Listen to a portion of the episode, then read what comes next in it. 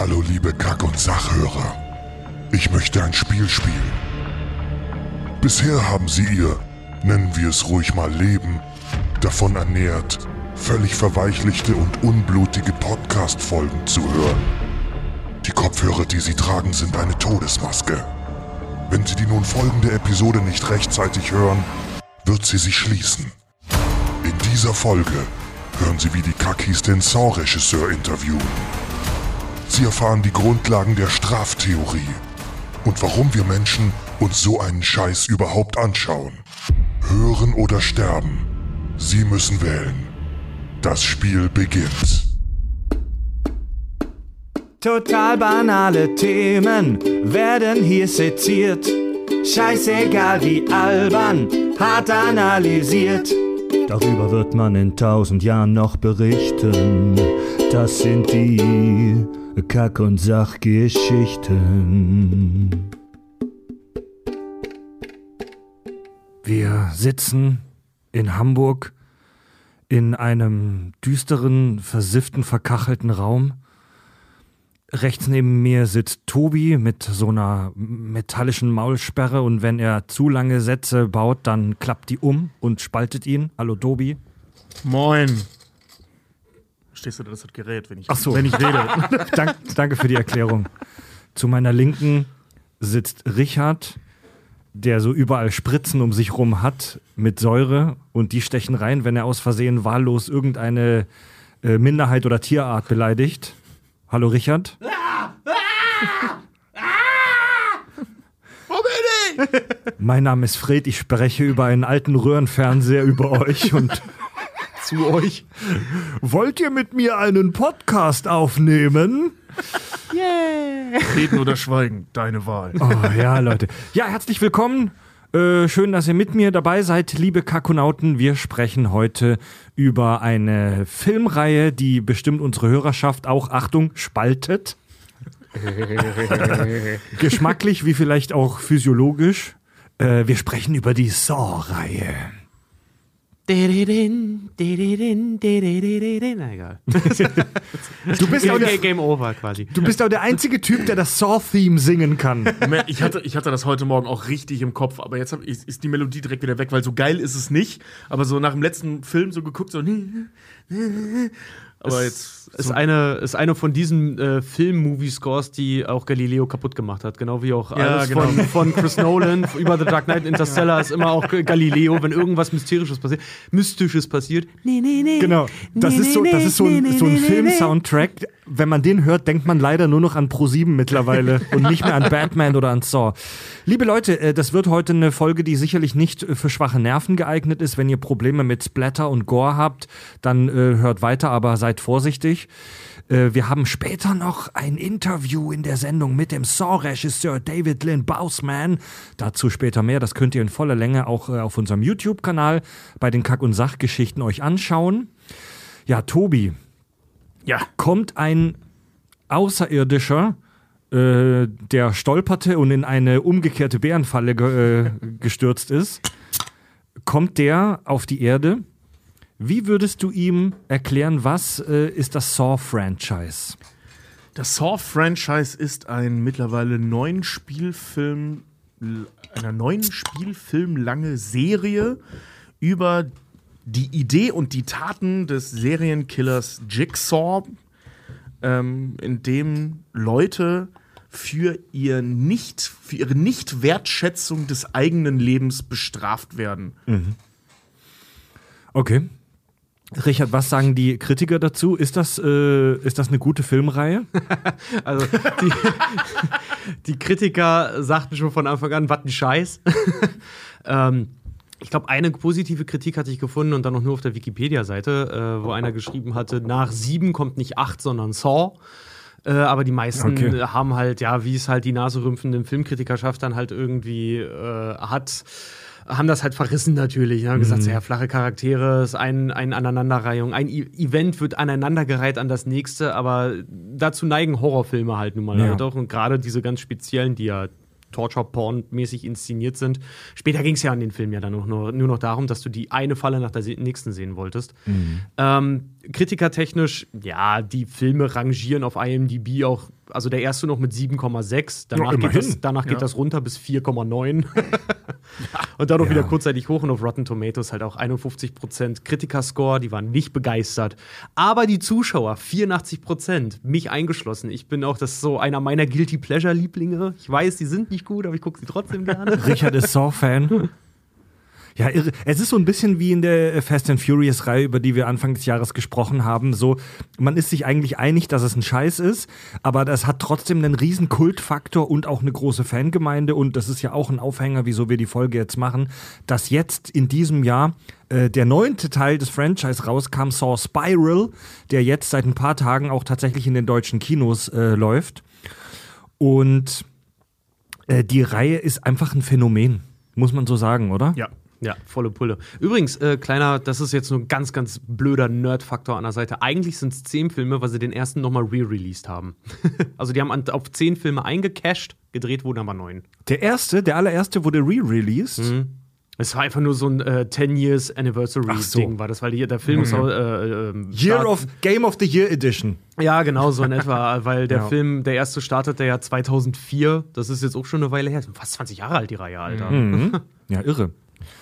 Ja, zur Vorgeschichte der Reihe, die auch ganz spannend ist. 2003 drehte der australische Regisseur James Wan oder Wan, den man heute unter anderem kennt für Aquaman oder den ersten Insidious und einen der Fast and Furious Filme hat er auch gemacht. Die Conjuring-Reihe, also ist der Horrorpapst mittlerweile. Und der drehte 2003 einen Kurzfilm namens Saw.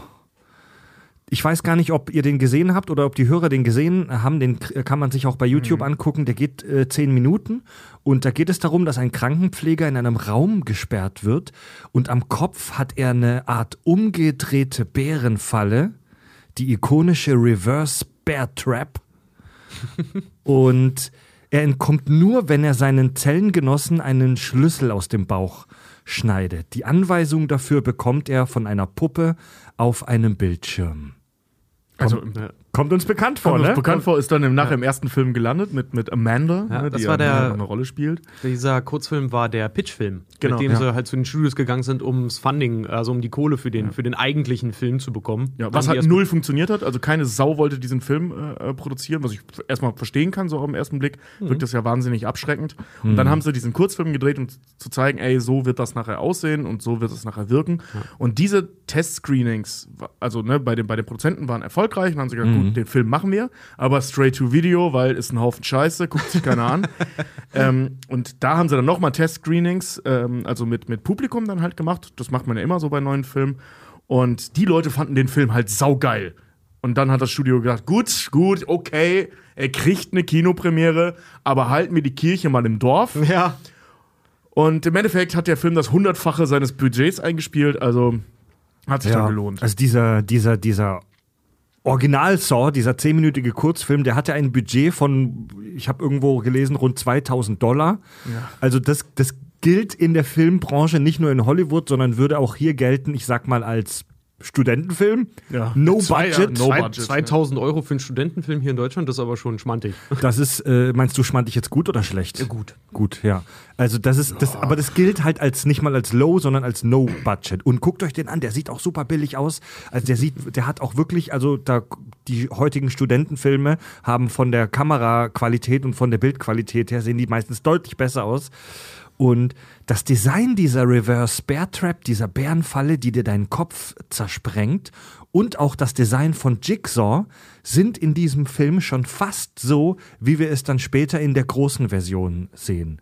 Und der Film ist auch eigentlich gar nicht wirklich brutal. Man sieht eigentlich nicht wirklich was. Man sieht blutverschmierte Hände, man sieht aber keine Details. Der ist gar nicht so wirklich brutal, wenn dann nur auf einer psychologischen Ebene. Ja, und wie du schon gesagt hast, Tobi, mit diesem Kurzfilm als Demo gingen die dann zu einem Studio und haben gesagt, so, das ist unser Pitch, also unsere Demonstration, unsere Bewerbung. Und be- 2004 erschien dann der Spielfilm Saw, der erste der Reihe, der erste große Spielfilm und war gemessen an seinen Kosten weltweit ein kaktastischer Erfolg. Er kostete auch nur rund 1,2 Millionen Dollar, also auch low budget und spielte weltweit das hundertfache ein. Ja, 100 fucking 3 Millionen Dollar hat der erste eingebracht, ey. Das musst du dir mal geben. Und vor allem die gesamte Reihe mittlerweile, äh, wie gesagt, um fast ja zehn Filme, ist bei mittlerweile 1,1 Milliarden. Ja. Also eine, eine Also ein Marvel-Film. also ah, ja, aber trotzdem, aber tro- äh, im, im Horrorgenre ist Ja. das absoluter, also mega Erfolg halt einfach nur. Also es Und ist hat auch halt die, die, es ist auch die äh, kommerziell erfolgreichste Horrorreihe ever. ja, Also es hat noch nie eine Horrorreihe so viel Geld ja, eingespielt. hat, hat, hat James Wan und auch dem, ähm, wie heißt er denn, Lee, Lee Wennell halt die Türen nach Hollywood geöffnet, ne? Die haben Ja. dann äh, Die den ersten J- Film gemacht James haben. Wan, ja, hat da, durfte dann irgendwann Aquaman machen und Fast and Furious und Co. Ja. Also der äh, wird auch für die richtig dicken Dinger jetzt rangezogen. Hat jetzt auch einen neuen Horrorfilm gemacht, der auch gerade äh, ziemlich durch die Decke geht.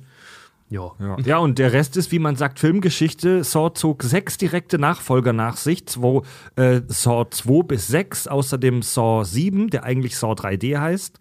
Äh, und das Spin-off Jigsaw. Und jetzt ganz neu im Kino, wie gesagt, ist gerade der äh, neunte Film der Reihe Saw Spiral. Und ist, Art Re Reboot. ist gemessen an den äh, Einspielergebnissen in Relation zu den Kosten eines der erfolgreichsten Filmfranchises aller Zeiten. Und äh, bis heute sind die Filme low budget. Der neue hat auch nur 20 Millionen Budget. Also Saw war schon immer und ist ein, äh, ein Low-Budget-Projekt, das aber irre Einspielergebnisse verzeichnet. Aber alle vom selben Studio produziert, ne? Sind alle von Lionsgate. Ist eigentlich auch echt interessant. Beim ersten Film 1,2 Millionen und jetzt sind sie mittlerweile bei 20 Millionen.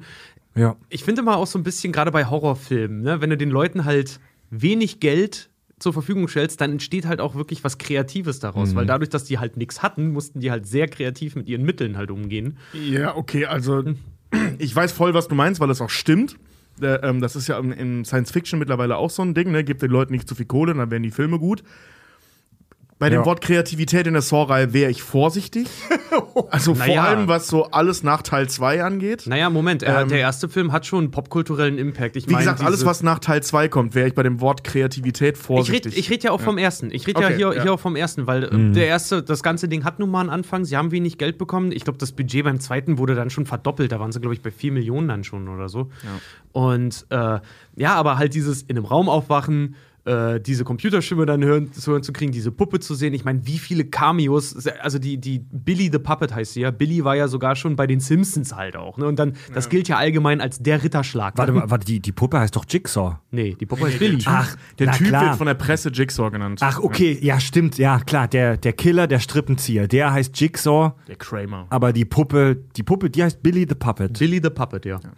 Hey, da gibt's so ein, da, da muss ich gerade dran denken. Ich weiß nicht, ob ihr das gesehen habt. Da gibt's so ein Internetvideo.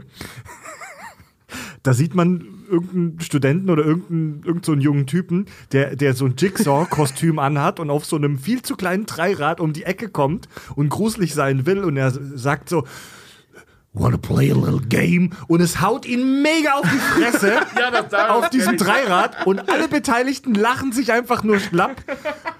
Das ist so herrlich. Das ja. ist eins der ersten, ich glaube, das ist eins der ersten viral gegangenen Memes. Das hatte ich schon auf meinem alten Rechner auch schon als, als Video halt. Ich habe mich jedes Mal schlapp gelacht. Ich freue mich immer noch. play a little game?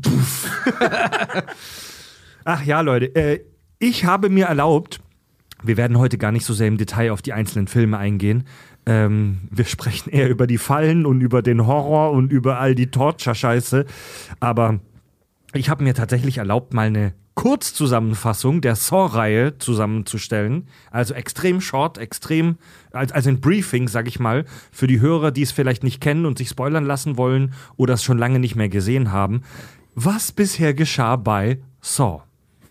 Da gibt es übrigens nicht viel zu spoilern, weil jeder, jeder, der sogar, also selbst die Fans, die halt irgendwie die Story so eins zu eins recappen können, nach zwei Minuten steigst du aus. Ja. Das ist einfach nicht mehr drin. Saw 1. Ein Arzt und ein Fotograf erwachen in einem versifften Badezimmer. In der Mitte des Raums liegt ein Toter. Die Familie des Arztes wurde entführt. Um zu entkommen, muss er den Fotografen töten und seinen Fuß absägen. Indes jagen gestresste Polizisten den Strippenzieher, Jigsaw. Am Ende kommt raus, dass Jigsaw nicht der eigentliche Verdächtige war, sondern die vermeintliche Leiche in der Raummitte. Steht am Ende auf und es wird klar, er war die ganze Zeit Jigsaw. Allem, weißt du, was auch krass ist? Auf den Zetteln oder diese Infos, die sie am Anfang, nee, nicht Zetteln, das sind die Kassetten. Auf den Kassetten, die sie am Anfang öffnen, soll der Fotograf sich den Fuß absägen und abhauen. Ähm, und wenn der, der, der ähm, Arzt es nicht schafft, innerhalb von sechs Stunden den Fotografen umzubringen, wird er für immer in diesem Raum verrotten. Und der Film Ja. endet genau umgekehrt. Oh. Der Fotograf verreckt in dem Raum und der Arzt sägt sich den Fuß ab. Also ich glaube, viele Hörer kennen die Handlung primär aus einem der Scary Movie Filme, wo der Typ sich den falschen Fuß absägt. Ja. Das ist auch so geil bei Scary Movie. Da, da, dafür musst du dich den Fuß absägen und der sieht, guck mal, der macht das wirklich. Aber ey, wenn man sich die ganzen Saw-Klischees vor Augen führt mit all diesen zicken Fallen und ähm, diesen Apparaturen, wenn man dann den ersten nochmal anguckt, ich habe mir den vor zwei Wochen jetzt nochmal angeguckt und war auch überrascht, ähm, dann ist man, dann wundert man sich, weil es in diesem Film eigentlich gar nicht diese Saw-typischen Fallen so groß gibt. Es gibt in der, also die richtige klassische Falle in dem Film ist eigentlich nur die Nummer mit dieser Reverse Bear Trap, mit dieser Bärenfalle, die aufgeht und praktisch deinen Ko- Kopf aufreißt. Die dir Schmaul aufreicht. Stimmt, das ist eigentlich so die einzig richtig raffiniert gebaute Falle. Ne? Wir, wir haben ja noch diesen Mark, heißt er, glaube ich, diesen Typ, der halt dann verbrennt, weil er so über und über mit so einer Brennpaste. Das ist halt geil. Ich habe mir auch, als ich den Film mir wieder angeguckt habe, äh, äh, ich wusste gar nicht mehr, warum der Typ eigentlich verbrennt. Nur weil er mal einen Tag Arbeit geskippt hat? ja, das habe ich ehrlich gesagt auch nicht ganz verstanden. ich aber ziemlich heftig, du. Ja, ist, ist aber, glaube ich, auch irrelevant, weil wir wollten halt eine verkohlte Leiche sehen. klar. also das, äh, ähm, ne, da ist eben auch kein, kein ausgefeiltes, super Ingenieursprojekt dahinter, wie es ja nachher mal gesagt wird, dass er ein genialer äh, Ingenieur war. Ähm, der hat halt einfach nur eine Kerze und Brennpaste benutzt. Und, Und der Rest ist halt eine, eine, eine, naja, ein vollgeschissenes Klo und zwei Sägen. Und den, äh, die Fußabschneidnummer, die sieht man auch überhaupt nicht. Es gibt gar keinen Detail-Shot auf den Fuß. Ja, die mussten sie rausnehmen. Ja? Die mussten sie War die rausnehmen. Ja, weil, ja, weil, äh, wie wir schon gesagt haben, auf dem Papier klingt das alles ziemlich heftig und übel. Und wenn du dann halt auch noch äh, ein Promo-Video machst, wo die Leute dann immer noch sagen, so, ah, Diggi, das sieht immer noch ziemlich übel eigentlich alles aus. Ja. Also im Sinne von nicht schlecht, sondern einfach sehr brutal. Äh, die mussten solche Sachen mussten sie rausschneiden oder zum Beispiel auch wenn der Typ durch den ganzen Stacheldraht läuft, das mussten sie beschleunigen, damit der in den USA kein NC-17-Rating bekommt, sondern dass er R-rated. Ist und dann Leute halt noch rein dürfen, weil sonst wäre der halt restrikt. Also dann hätte der im Kino gar nicht laufen dürfen. So. Blank, blanke Ironie, also dass die, dass die Saw-Reihe, die für ihre Brutalität bekannt ist, trotzdem auf solche Ratings achtet. Naja, gut, Naja, wenn, wenn du du dazu gezwungen wirst, ist es halt ne? scheiße, ne? Dann darfst du halt gar nicht im Kino laufen. Ja, klar, natürlich. Ja, ja. Ja, der, der sieht von der, der erste sieht auch von der Optik her auch noch relativ billig aus. So von der Bildquali und von der ganzen Ausleuchtung und so. Ich finde die Szene mit den Autos viel zu geil. Diese halt so. Es gibt eine Szene im ersten Film, wer den nicht gesehen hat. Ich glaube halt nicht, dass den keiner von euch, also dass den jemand von euch nicht gesehen hat. Aber da gibt es eine sehr schöne Verfolgungsszene mit Danny Glover und dem äh, Krankenhaus, dem, dem Sepp. Da, dem, dem Krankenhaus-Fuzzi. Und die, du siehst halt nur, wie die in ihren Autos sitzen, fahren, die Kamera fährt von unten immer nach oben, wackelt so ein bisschen, du siehst nur, wie die so durch Nebel fahren. Ne?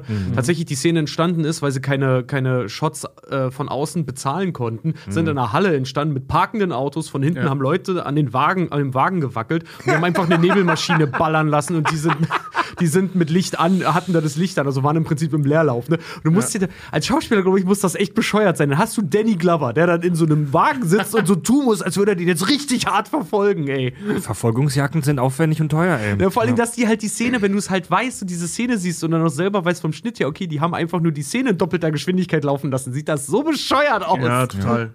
Gut, kommen wir zu Saw 2. Und bei Saw 2 kommen, also bei Saw 2 ist jetzt so das Klischee, wenn man an Saw denkt. So, wenn man den ersten noch mal schaut, denkt man sich, oh, der ist ja vergleichsweise brav. Saw 2 ist das, wo all, das alle im Kopf haben, wenn man an Saw denkt. Acht Menschen erwachen in einer versifften Wohnung. äh, sie wurden mit einem Nervengift infiziert und müssen entkommen. Äh, die Leute müssen dafür allerlei fiese Fallen überwinden und sterben natürlich wie die Fliegen. Ähm, ein gestresster Polizist, dessen Sohn auch mit drin steckt, jagt Jigsaw und sucht den Folterraum. Am Ende kommt raus, Amanda Young, die auch mit im Raum war, war die ganze Zeit Jigsaws Komplizin und sogar seine Schülerin. Das ist doch die mit der umgekehrten Bärenfalle im Gesicht aus dem ersten Teil. Aber im zweiten hat sie kurze Haare, deswegen erkennt sie keiner mehr. Und Fallen, die wir hier im zweiten sehen, ist äh, ganz klassisch der Revolver hinter der Tür, der dir in die Fresse schießt, wenn du versuchst, die Tür zu öffnen. ähm, Klassischer Gag kennt man ja, wenn man beim Clown klingelt. Weißt du, anstatt Spritzwasser kommt halt eine Knarre. dann dieser, dieser Brennofen, der sich verschließt, wenn du drin bist und dich abfackelt. Eigentlich schon recht konservativ für Saw. Das stimmt. Ähm, Ja, ne? Ja, Dann- gut, der Gag war ja, dass er durch die Flammen hätte durchgreifen müssen, um das Teil auszumachen. ja. Ach, da ist auch noch ein Gag an der ganzen Sache. Ja, ja, das steht doch so, äh, wenn du in der Hölle gefangen bist, ist der Teufel dein einziger Verbündeter oder so Ja. ähnlich, sagt er. Und dann sieht er halt so eine, so eine Zeichnung von so einem Teufel, der auf so ein Rad zeigt, aber das ist halt hinter den Flammen. ja. Ja, das, ich habe auch mal so ein Meme gesehen, wo einer auch irgendwie so eine Jigsaw-Falle hatte und da ging es auch darum, ja, du musst so und so viel äh, Pfund Fleisch abliefern, dass du freigelassen wirst und er, wie in bei diesem, Sieben, in diesem Comicstrip äh, entkommt er der Falle dann relativ einfach, nämlich scheißt er einfach auf die Waage. Äh, eine Falle, die mir aus dem Film sehr im Gedächtnis geblieben ist, so eine Grube mit lauter Spritzen drin, Ja. wo die Amanda reinspringen muss und da drin den Schlüssel suchen muss. Heroin. rein- Nadeln. Also Heroin. reingeworfen wird. Ja, das sind Heroinspritzen, ja.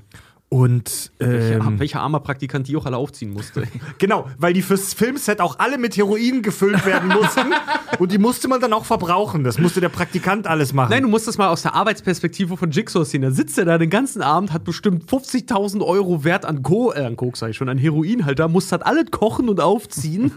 Das ist voll die und in den. Aber die waren, die waren leer. Die waren leer, ja, ja. benutzt, Ja, Das waren das war benutzte benutzt, ja. Heroinsprint. Trotzdem so, findet man so viele Spritzen. Ey. Ja. Ey, und diese, diese Falle, so simpel und einfach sie ist, war für mich eine der brutalsten Ja. Fallen, weil die Schauspielerin so unfassbar herzzerreißend und gequält geschrien und gestöhnt hat. Also das Acting hat mir bei dieser Ja. Szene echt das Herz und den, äh, den Darm fast zerrissen. Den Damm. den Damm fast zerrissen. äh, das ist eine meiner, meiner, meiner persönlichen brutalsten Saw-Fallen. Ja, Ja. Äh, finde ich auch. Ich finde die so schrecklich, vor allem weil diese Spritzen auch noch aus Glas sind. Ja, so, ne, also das tut einfach alles weh da Ja. unten. Und dann sind da auch überall Reste dran und du weißt ja auch nicht, wo der die, der wird, der wird ja an irgendwelchen Bahnhöfen gesammelt haben.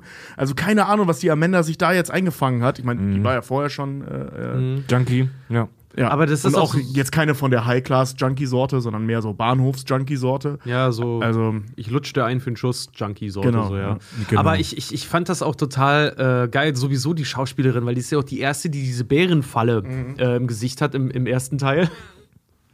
Und äh, nachdem sie die dann halt auch weg hat, Spoiler-Alarm, sie kommt raus, äh, nachdem sie die dann weg hat, die auch so total gebrochen, innerlich gebrochen, anfängt zu, nicht so, so zu Schreiweinen, sondern erstmal so zu schluchzen. Das ist so, für einen Horrorfilm ist das Gold wert, ey. Ja, und es gibt im Saw 2 auch die eine Falle, wo das Gegengift für, der, für das Nervengift äh, in der Spritze in einem Glaskasten ist. Und äh, die Dame muss dann da reingreifen. Und erst als sie die Arme wieder rausziehen will, ähm, merkt sie, dass, äh, dass das so eine, wie würde ich sagen, so eine, Chinesische Fingerfalle. ja, so, wie, so eine Iris. ja, wie so eine Iris, wie so eine Iris oder chinesische Fingerfalle ist auch ein gutes Bild, aus so schar rasiermesserscharfen Klingen ist. Das bedeutet, beim Rausziehen schneidet sich die Hände auf. Wir erfahren übrigens nicht, was mit dieser Frau äh, dann im Nachgang passiert. Ähm, und wir werden hier alleine gelassen mit diesem Bild, dass sie da weinend steht mit, die, mit den Armen oben in dieser Klingenfalle. Die war auch fies, die Falle. Also wir wissen ja, dass sie auf jeden Fall sterben wird, weil sie verschüttet das Gegenmittel und die ist ja vergiftet. Also Ja. sterben wird sie auf jeden Fall. Die Frage ist nur, kriegt sie das noch mit, dass ihre Haut geschält wird von den Armen oder nicht? Ja, die anderen Saw-Filme hätten das aufgegriffen, da ist Saw 2 etwas, noch etwas konservativer, wie Fred jetzt vorhin gesagt hat. Also ich finde, find, Saw 2 ist der einzige aus der Reihe, der mir wirklich so richtig gut gefällt. Den finde ich richtig spannend. Und der macht auch richtig Bock, weil der hat auch mal ein bisschen Handlung. Es ist nicht ganz so Schema F wie nachher alle anderen, weil alle anderen sich vor allem an Teil 2 orientieren.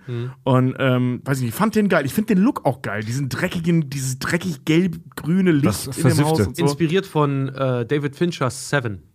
Also übrigens. Da Ja, an, dem, an, diesem, Das an diesem Lichtstil ja, ja. und so haben die sich sehr, sehr stark orientiert. Aber ich mag zum Beispiel, ich gehe da voll mit dir mit.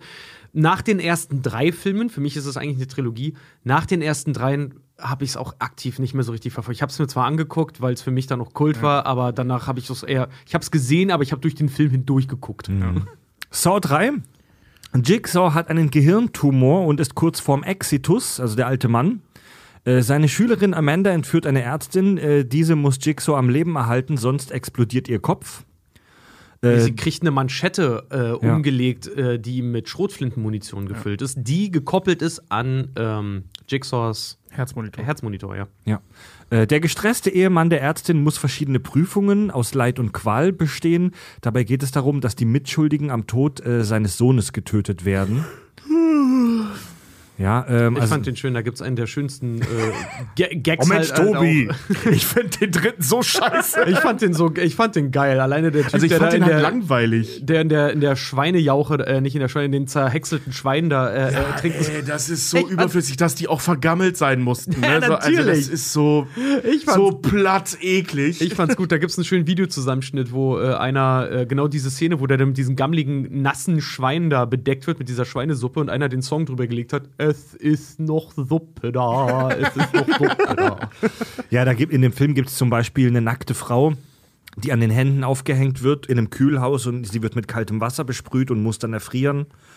Oder es gibt ganz am Anfang, Richard, wie nennst du das immer, die Teaser-Trap oder ganz am Anfang? Es gibt immer eine Falle ganz am Anfang vom Film, um warm zu werden. Ach so, Die Teaser-Trap, äh, ja. ja. in Introduction Trap, ja. Introduction- Äh, Establisher Trap, so, ja. Die Establisher-Falle. Ähm, da gibt es so einen Typen, ähm, der Metallringe überall im Körper drin hat ähm, und sich davon losreißen muss. Und er schafft es leider nicht, weil Jigsaw wie immer zu wenig Zeit kalkuliert hat. Nee, hier, hier, also hier wird's problematisch, denn das ist die erste Falle, die wir sehen, der man nicht entkommen kann. Genau, weil die ist nicht von Jigsaw. Die hat, die hat äh, Amanda gebaut und Amanda findet ja Gefallen daran, Leute umzubringen, weil ähm, der kann die alle abreißen, was ja der Deal ist, aber nicht die, die durch seinen Kiefer geht. Die kannst Ja. du nicht, die kriegst du nicht rausgerissen, ohne dir den ganzen Kiefer wegzureißen. Ja, und Ja. se- selbst Und- wenn, äh, die Polizei stellt ja dann später fest, selbst wenn er das geschafft hätte irgendwie, Ja. dann wäre die Tür verschweißt Genau, gewesen. die war zugeschweißt. Okay. Ja, dann gibt's noch. Und, ändert nichts ähm, vor der, Entschuldigung, an, der, an, der, an, der, an, dem Konstrukt, dieses, dieses billige Konstrukt des Films, aber äh, ja, Mhm. eine andere Falle als sonst. Weitere Falle aus dem Film, die in Erinnerung geblieben ist, äh, so einer Frau werden die Rippen aufgerissen von so Metallstäben äh, und um an den Schlüssel zu kommen, muss sie in ein, äh, ein Glas aus Säure fassen. Als ich das gesehen habe, musste ich an unsere äh, Folge über, die, über das Alien-Franchise denken. Dass es keine Säure auf der Welt gibt, die so schnell einen Schlüssel aus Metall zerfressen kann. Es gibt es einfach nicht, aber fiese Szene. Ja. Ja. Auch da kann sie nicht rauskommen. Ich glaube, die Mythbusters haben das, glaube ich, sogar mal nachgestellt, äh, dieses Ding. Und die haben tatsächlich in der, in der Reichweite, wie das hängt, sodass sie mit dem Arm reinkommt, äh, haben die auch, äh, es war ja, glaube ich, an so einer Hängevorrichtung. Die Ja. haben auch gemeint, theoretisch hätte sie auch von unten dran packen und die Säure auskippen können, soweit, wie, soweit Ja. wie sie halt schafft, um dann nicht sich so, so stark zu verbrennen, weil am Ende ist ja das, das, äh, das Säure, die Säure da drin ist ja am Ende wirklich roh. Die hat sich ja wirklich dann da, hat ja eine heftige chemische Verbrennung bis zum Unterarm dann. Ja, gut, aber auf der anderen Seite ist auch wieder egal, weil die war ja gar nicht dafür gebaut, um dass sie da rauskommt. Die schafft ja den Schlüssel rauszunehmen, das Schloss aufzumachen, die Falle bleibt bestehen, weil Amanda. eine Ja, ja, Drecksau genau, weil die, weil die äh, so blöde in die Rippen einge, eingelassen ist. Ich mag die Schauspielerin so gerne, die ist aus, also nicht die Amanda, aber die, die da in der Szene stirbt, die ist aus Starship Troopers und war so einer meiner ersten früh jugendlichen Ja, Crushes. Ja, äh, die Handlung von Saw 4 verläuft parallel zu Saw 3. Lieutenant Rick, ein gestresster Polizist, der bereits in Saw 2 zu sehen war, wurde entführt. Er ist in einer versifften Werkstatt und hat 90 Minuten Zeit, um zu entkommen. Es gibt allerlei Wirrungen. Einer seiner Kollegen entpuppt sich als Jigsaws Komplize. Am Ende sterben fast alle, auch die Ärztin, auch Amanda, auch Jigsaw. Das, Dieser Film ist so schlecht. Was? Was? Im vierten Teil? Ja, da sieht man das nochmal. Ach Das so. Aus dem dritten Teil, ja. Ich wollte gerade sagen, weil Dieser Film ist so mies. Das ist mit Ja. Abstand der mieseste der Reihe. Der hat überhaupt keine Handlung. Es, also, ich meine, die Handlung, die wir da sehen, ist die, die wir im Teil 3 schon gesehen haben. Mhm. Der besteht nur aus Flashbacks, dieser Film. Aber zu einem Film, den wir schon gesehen haben. Und teilweise auch einfach mit demselben Material. Ja, das ist so unendlich langweilig. Das ist sowieso Und wir lernen dann so neue Dinge wie, dass der diese scheiß Puppe schon für seinen ungeborenen Sohn gebaut hat. Wo ich dann, als seine Frau da gesagt hätte, sag mal, bist du irre, Ja. einem Kind diese Puppe zu schenken? Das dachte ich mir halt auch, als sie das Scheiße, ey. gezeigt haben, wie sein Prototyp von dieser Puppe aussieht. So, Diggi, du glaubst doch wohl nicht ernsthaft, dass die angemessen für ein Kind ist? Die ist arschgruselig, Mann. Ja. Die hat schwarze Augen und rote Pupillen. Willst du mich verarschen? Ja, also das ist wirklich, ey, das ist das lächerlichste, was ich in der Filmgeschichte, glaube ich, je gesehen habe. Dass es unser Verkauf wird, dass die Puppe süß sein sollte. Nein, Mann, die sieht aus wie aus meinen schlimmsten Albträumen. Und den Kleinen ist das noch viel schlimmer als auf diesem scheiß Dreirad. Ja, das ist Äh, ja das sowieso ist die, wirklich grauenhaft. Da merkst du am vierten Film merkst du halt auch einfach, dass sie versucht haben, äh, so beating a dead horse, ne? So, die haben Ja, versucht, die, die haben versucht, das ganze Ding am, am Laufen zu halten und sind ja dann auch ne, anstatt dass irgend, also anstatt das Genre, deswegen sind es für mich drei Filme, weil nachdem Jigsaw tot ist, ist das Ganze für mich halt gegessen. Äh, aber dann darauf zu gehen, zu sagen, ja, aber jetzt gibt's Trittbrettfahrer und der war noch mit drin und der war noch Ja, mit drin und der war noch mit drin. Du sagst, Es geht ja noch komm, weiter. ey. Es geht ja noch weiter. Tobi, ich könnte dir stundenlang dabei zuhören, wie du über Filme schimpfst. ähm, äh, weiter geht's mit Saw 5. Agent Stram, äh, ein gestresster Profiler, der Saw 4 überleben konnte, verlässt das Sterbezimmer Jigsaws, also da knüpft der Film an äh, äh, Saw 4 an, Und dann Saw 3. und landet in einer äh, versifften Folterfalle. Übrigens, wenn ihr jetzt nicht mehr folgen könnt, das ist normal. Um zu entkommen, muss er sich mit einem Kugelschreiber die Luftröhre perforieren, also durchstoßen. Da gebe ich zu, das war eine ziemlich coole Szene. Äh, er kommt dahinter, dass äh, der eine Cop Jigsaws Unterstützer ist, wird aber von demselben getötet. Hoffman, der Komplize Jigsaws, lässt es so aussehen, als sei der gestresste Profiler Jigsaws Komplize gewesen. Also, So, äh, und das, also, das dauert 90 Minuten in dem Film. also Warum hier, auch immer. Also Hoffman, dieser eine Cop, ich weiß jetzt nicht, wie ich ihn anders beschreiben soll. Hoffso, Ja, Hoffman, ja. dieser eine Cop, Der hat null Persönlichkeit. hat. also der ist auch der Komplize Jigsaws. Also das ist das Standardende von jedem Saw-Film, das rauskommt, dass Person XY auch oder wieder oder noch der Komplize von Jigsaw ist. alle, alle Möglichkeiten abgedeckt. Ja, es ist halt auch einfach so, alleine wenn du immer siehst, neben diesem ganzen Fallengebaue und sich das ausdenken, Leute kidnappen und das Ganze inszenieren und vielleicht den nächsten noch in, die, in eine Falle zu locken, währenddessen, was wir ja bei Saw 2 sehen, und du immer denkst, ganz ehrlich, der Typ hat, äh, ich glaube, im Endstadium Krebs und einen Hirntumor. Wie macht der das alles? Wie hat der die Zeit dafür? Ja, Ja, mit wie du Hoffmann gesagt halt. hast, du mit 50 Heroinspritzen, die zu besorgen und zu preparen, also normaler Arbeiter wie wir verbringt da gerne mal zwei Abende damit. Oder? Das find machst du nicht an einem Nachmittag. Ich finde auch so geil, dass die Locations, wie du es immer so schön zusammenfasst, alle möglichst versifft sein müssen. Also die nehmen Ja. sich, ich finde, dafür müssten wir Credit kriegen, weil die nehmen sich da Inspiration von uns. Auf jeden Seit Fall. 2004. Vor allem, ich finde das so faszinierend, dieser Hoffmann, ja? Also, dieser Typ, diese Figur in ganz großen Anführungszeichen, ähm, ist einfach die schlechteste Wahl für den Nachfolger. Weil, ey, der ist zwei Filme lang, ist der der Hauptantagonist und im, im, im vierten Teil ja sogar der Protagonist, weil das ja das krasse Reveal ist, dass der der Böse ist. Ähm, ja, Hauptopfer, nicht äh, Protagonist. Und dieser Typ, Alter, der Fettsack, der im ersten Teil durch den Stacheldraht klettert, hat mehr Inhalt als der Antagonist.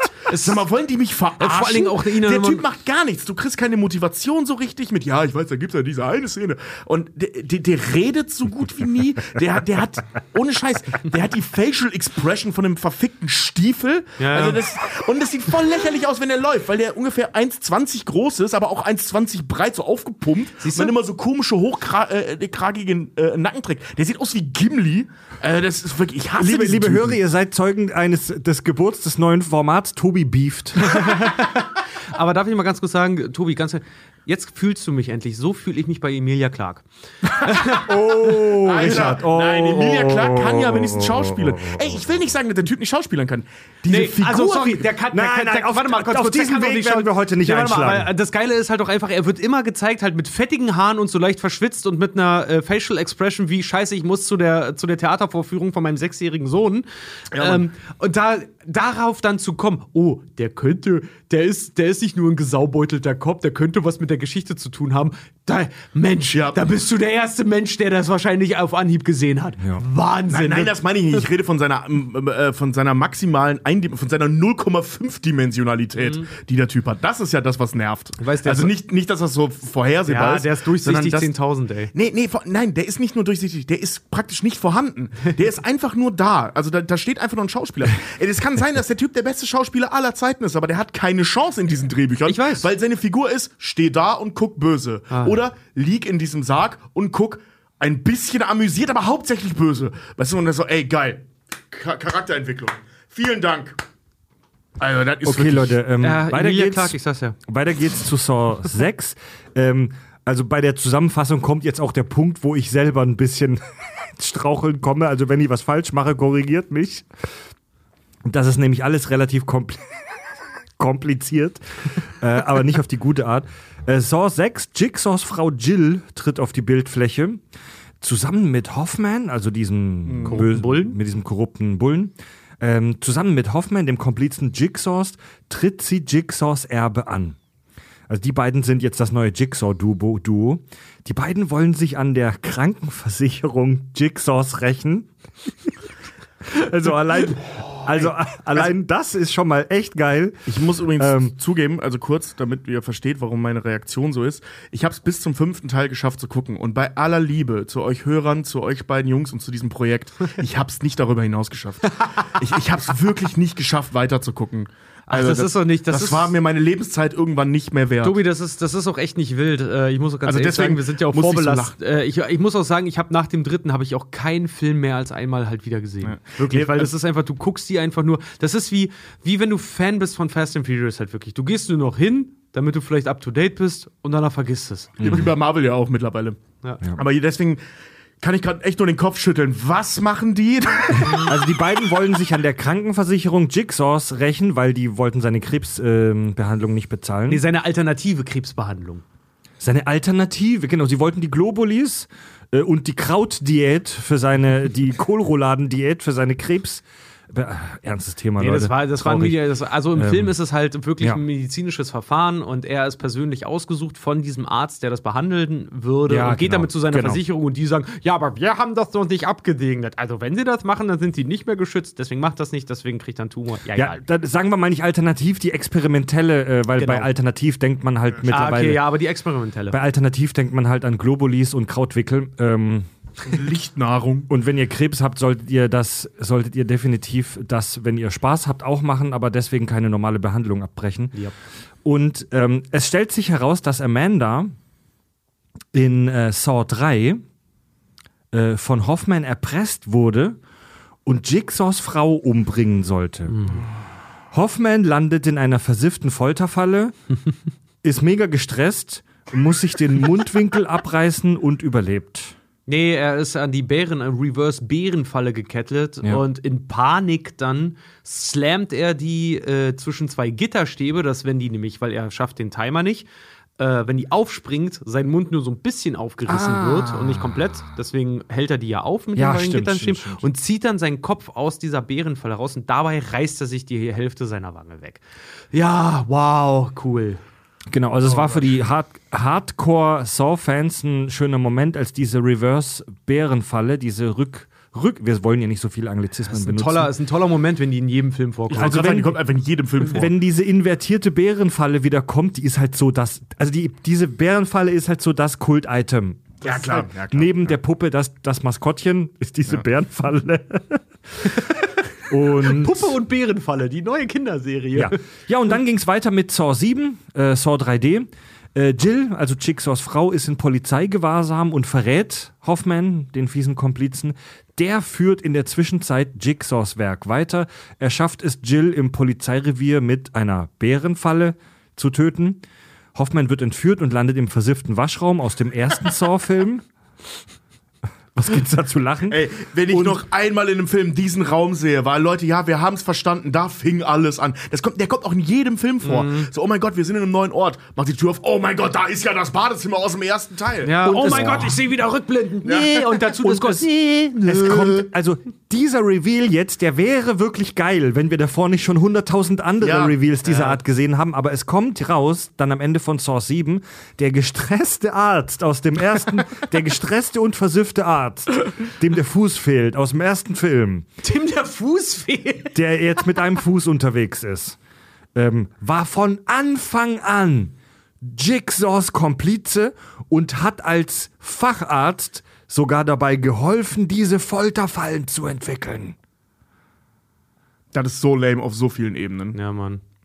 Ja, und dann gibt's noch das Prequel äh, Jigsaw, in dem man praktisch so die Vorgeschichte zu Jigsaw ähm, erfährt. Und das ist die Saw-Reihe, meine Naja, Damen und dann Herren. gibt's jetzt ja den neuen Saw Spiral. Jetzt gibt's Saw Spiral, genau, der seit letztem Donnerstag im Kino läuft. Da, darf ich, bevor wir zu South Spiral kommen, noch mal kurz äh, abschließend was dazu sagen, weil ich Ja. super verwirrt bin. Also ich kenne natürlich diesen Reveal, dass hier äh, ähm, Robin Hood Held mit Strumpfhosen im Endeffekt doch der Böse war. Ähm, aber also ne, für alle Fans übrigens, das ist der Typ von Robin Hood St Helden Strumpfhosen, ja, der Hauptdarsteller. genau. ähm, also wenn du den als deinen Star in einem Horrorfilm hast, weißt du, der Film wird erfolgreich. ähm, so dass das, dass der jetzt der Böse ist, so ne, der der der Überböse. Das ist ja kein Geheimnis, so, das ist auch kein Spoiler, weil das war ja das Riesending, so ne, an diesem Film. Also wer sich bei Saw gespoilert fühlt, der setzt seine Prioritäten falsch. Ja. Aber die die äh, ähm, also ich verstehe die Sinnhaftigkeit dahinter nicht.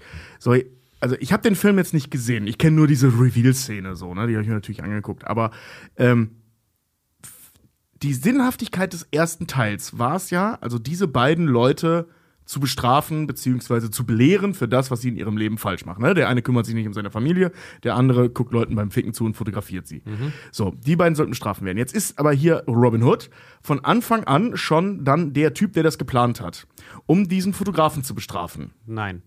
Oder was? Nein, erst später. Erst später. Er sägt sich ja den Fuß ab äh, und kommt ja dann noch raus aus dem, also er schleppt sich ja noch raus ja, und am ja, Ende genau. des ersten Teils kommt heraus, dass die Leiche, die mit im Zimmer ist, ja äh, John, John, Kramer ist, genau, genau, alias Jigsaw. Der macht ja die Tür dann zu. Natürlich, ja. äh, der einfüßige Logopäde kommt natürlich nicht weit. Der äh, bricht. Ist mir doch egal, er hat ihn Fuß, für mich ist der Logopäde. Ähm, Fuß, ist, Fuß ist Logopädie ist Sprechtraining, Richard. Ach, stimmt, verdammt. Was nee, ist was Podologie? Podologie. Podologie, ja. Ach, verdammt, okay. Ist egal, dann ist er jetzt Sprech, sprechtrainender Fußarzt. Chirurg. Chirurg. Jedenfalls äh, schleppt er sich halt mit seiner klaffenden Wunde, ja. ähm, schleppt er sich natürlich so weit, wie er schafft und schafft es halt nicht äh, und macht sich halt selber noch an einem heißen Heizrohr, was dort in dieser Lagerhalle ist, kauterisiert sich ja selber ja, den Fuß Szene dann da. Auch, ja. Und Jigsaw belohnt ja die Leute, die seiner Auffassung nach den Test bestanden haben, nimmt ihn dann noch mit, hilft ihm dabei, sich, sich ähm, zu erholen und bastelt ihm ja dann sogar auch noch eine Fußprothese. So, die freunden sich halt an und er äh, belehrt okay. ja dann den Chirurg seiner Lebensweise, also der brainwashed ihn halt voll. Okay, also long story short, ähm, der war erst nach den Ereignissen vom ersten Teil mhm. dann der Böse. Okay, weil er das war, fragt mich, seit ich das gelesen habe, dass der das ist, denke ich so, okay, pass auf, weil das, was da passiert ist, der Fotograf kann entscheiden, ob er sich den Fuß absägt oder nicht. Und so oder so geht er irgendwie am Ende drauf. Wofür hat denn der Initiator des Ganzen sich den Fuß abgesägt? Ja. Aber okay, wenn er erst danach dann zum Bösen nee, wird, also wie Amanda dann, im Prinzip. Genau, er war ja der, der die Leute dann sidiert hat, weil der kidnappt seine Leute ja immer mit irgendwelchen Spritzen, sodass sie noch nicht mehr wissen, wo sie sind. Ja. Äh, und, und die dann bewusstlos werden dadurch. Und der hat zum Beispiel halt auch geholfen, den Schlüssel im zweiten Teil hinter das Auge von einem Typen ja. da zu operieren. ja, das, also das kenne ich, diese, diese, diese Schnitte, die dann da. Ah, okay. Äh, also äh, über den neuen Saw Spiral würde ich tatsächlich jetzt gar nicht so sehr im Detail mit euch sprechen, weil ich da die Hörer noch gar nicht spoilern will. Also das Krasse am neuen Saw ist, dass die es geschafft haben, Chris Rock, den bekannten US-Comedian, als Hauptrolle zu casten. Andersrum. Wie auch Chris immer die Rock, das äh, die, geschafft die, haben. Den, den, Dreh, dass dieser Film überhaupt entstanden ist, kam von Chris Rock ah, aus. Okay. Weil Chris Rock ist ein tierischer Fan von dieser Reihe. Okay, okay. Und der wollte, dass es weitergeht. Hat ein Drehbuch geschrieben, wahrscheinlich in zwei Tagen, so wie ich den Film einschätze, äh, nachdem ich ihn gesehen hatte äh, und hat seinen Kumpel Samuel L. Jackson angerufen und hat gefragt, machst du mir mal den Daddy? Und äh, ja, plötzlich hatten wir Saw Spiral. Genau, und weil er ihn danach auch gefragt hat, ob er auch in seinem Film mitspielen will, nachdem genau. er ihm den Daddy gemacht hat. Ja. ja. Und, ähm, und in, der, in der Nebenrolle, das ist echt krass, in der Nebenrolle äh, Samuel L. Jackson sogar im neuen Saw Spiral. Nicht so, er hat jetzt nicht so viel Screentime, aber ähm, aber, er hat, Screamtime. aber er hat Screamtime und der neue Saw Spiral, der ist so ein bisschen abseits des restlichen Franchises von der Story her. Also er schließt jetzt nicht direkt weder vor noch nach der Originalstory an, sondern er ist, ich würde mal sagen, ein abgekoppelter Sideplot. Das ist was ja. Neues. Ist was komplett ist Neues. Was, ist was Neues. Das ist auch mittlerweile nicht mehr so richtig Source. Ist, ähm, der neue ist so eine wie kann man sagen, so, so ist eigentlich so, so, eine Polizei, ja, aber es ist so eine, so eine Polizeikriminalstory. Also nein, es ist ein Reboot. Ach so, ja klar. Also, äh, ne, ja. also das heißt ja auch Saw Spiral und dann immer in Klammern darunter From the Saw Book oder so ähnlich. Also das ist halt einfach ein Reboot. Da fängt ja. jemand von vorne an. Genau. Ja. Basierend auf dem, was Jigsaw gemacht hat. Genau. Und wir haben den Film tatsächlich vorab sehen dürfen. Ähm, denn wir haben eine Hörerin, die liebe Natalie, viele Grüße an dich. Die arbeitet bei einer Hamburger PR-Agentur äh, bei Vollkontakt und die hat uns, weil sie Kaki-Hörerin ist und dachte, das könnte was Interessantes für uns sein, hat sie für uns einen Kontakt klar gemacht, durch den wir den Film vorab sehen konnten. Und sie hat einen Kontakt klar gemacht zum Saw-Regisseur Darren Lynn Boosman. Der, äh, das ist im Prinzip der Saw-Regisseur. Der hat Saw 2, 3 und 4 gemacht und jetzt auch den neuen Saw Spiral. Also so viele Saw-Filme wie kein anderer. Und der ist absoluter Horror-Enthusiast. Äh, seit seiner Kindheit ist er schon absoluter Horrorfan, drehte sogar eine Doku über die Entwicklung des Horrorfilms in den USA namens Nightmares in Red, White and Blue. Und diesen Mann durften wir, die Kakis, tatsächlich interviewen. Was mega cool Das war echt geil. Das war echt, das war echt witzig. Also der Typ ist halt auch einfach eine coole Socke. Ja, ist echt Ja. cooler Typ. Mega. Seine Arbeit jetzt mal dahingestellt, weil, Ey, Saw 2 war geil. ja, aber Ja. wie gesagt, so geiler Typ. Und wir durften ihn interviewen, war mega unterhaltsam und äh, interessant. Und äh, in voller Länge könnt ihr das Interview auf unserem YouTube-Kanal gucken. Nicht nur hören, sondern auch gucken. Es geht ungefähr zehn Minuten. Und, Mehr einen, Zeit haben wir nicht bekommen. und einen Ausschnitt äh, davon, äh, da hören wir jetzt mal rein. Hi, There you are. We, Hello. we are uh, Fred, Richard, and Toby uh, from the German uh, podcast Kack- und Sachgeschichten. It's a pun that's completely impossible to translate into English. Yeah, don't ask me. Don't ask me to say that. Is that why there's a poop icon? Yes. Yeah, Yes, yeah, yeah. got it. yeah. Well, Chris Rock, one of your well, your your main actor in, Yeah. in the movie, I we know he's a big fan of the franchise. I mean, he's executive producer now for, for the new movie. Um, how big was his influence on the torture devices? I wanted to know. Uh, you know, it's funny. So the the torture devices are the very last thing that happened in the Saw movies. So when we write the scripts, they're just holes in the script. So it'll say like lead up to the scene, and then it'll be like it'll say insert Saw Trap One, and then it'll go. So- Really? yeah we don't we don't have them. So the first time i read the script there was no there was no devices in there. There was nothing. Uh, over the course of prep which is about six to seven weeks we would figure out what they were. Um, and it's it's a arduous process that involves the, the costume department the stunt department the production designers the writers. Uh, and and then at that point we would present them to chris and be like what do you think of these? What do you think of this and chris always had the same thing you do your fucking horror. He's like, you do the horror. Uh, and uh, he, he was great on that. Um, Chris was such a collaborative person where he would, we would sit in a hotel room with him and we would just read the scenes out loud and we would see, he would then make recommendations about, you know, what would be better if I said it this way, or if the character said it like this. And he would improve scenes every single time he would do it. He would sit there and be like, you know what? What if it was this way? Um, example that whole Forrest Gump thing in the very beginning, uh, which which I love. Chris just came was like, you know what? He's like, I want to let people know it's okay to laugh. He's like, what if I started off with this idea, and then two days later he came to us with some pages and was like this. So he was great like that. you did a lot of horror stuff. So I, I think we can say that you are a real horror enthusiast and horror professional. What do you think is the reason for people um, to watch these movies? Why do you think there is a demand for these torture porns? Um, I mean, for me, I, I can answer for myself. Um, I know that I watch so much TV, so many movies, so many TV shows. Um, most of the stuff is forgettable to me. I don't remember it. It's because I watch so much content that I might laugh or smile or um, you know feel emotions. But when something disturbs me, when something disgusts me, I don't forget about it. It stays with me. Um, when I'm watching a comedy, for example, I can be on Instagram, on Twitter, I can I can hear it and I can laugh in my head. But if something gets my attention that is disturbing, I will put my phone down and I will look up because it's not an, an emotion that we normally feel every day. You don't feel utter disgust, utter horror. So when those things hit you, like I remember when I was watching Hereditary, if you guys have seen Hereditary um, or Midsummer, there are some scenes in those movies that just make you pay attention and make you watch, and then you talk about them after the fact. You you go home and you're like, there was a scene where a girl stuck her head out the window and she got hit with the fucking her head went off. You talk about those scenes, you know. Yeah. And, and even if you go back and look at some of the best comedies, um, like something about Mary. What of the scenes you talk about in something about Mary? It's the cum scene. He's got cum in her hair. It's this balls get put up in a zipper. Those are disturbing moments. so it, it is those scenes that to me stay with an audience member longer. So I've always been fascinating with you know, just pushing the envelope and having audiences remember these shocking things put in a story of characters in in a movie that says something. So I just always like that.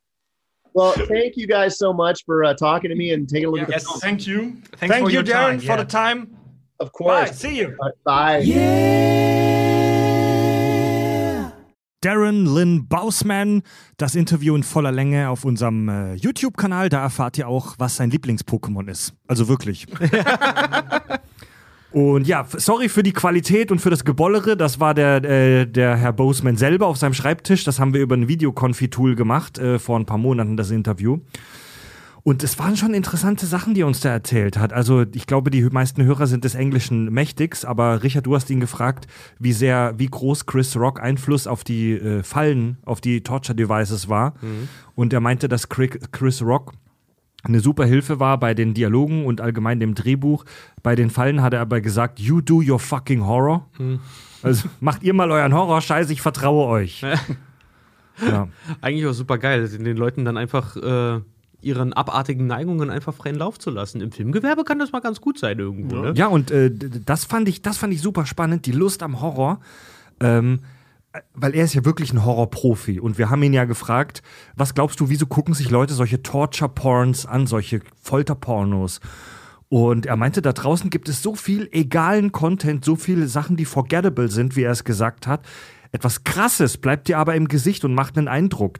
Eindruck. Also etwas, das, wo du wirklich Ekel oder Angst empfindest, das ist etwas, das bohrt sich in dein Gehirn rein. Vor allem basierend, also wie er das sagt, und das fand ich äh, einen total klugen Gedanken, der mir so noch nie kam, ähm, dass das eine Emotion ist, also Ekel äh, oder, oder Abscheu und so, die man halt im Alltag nicht erlebt.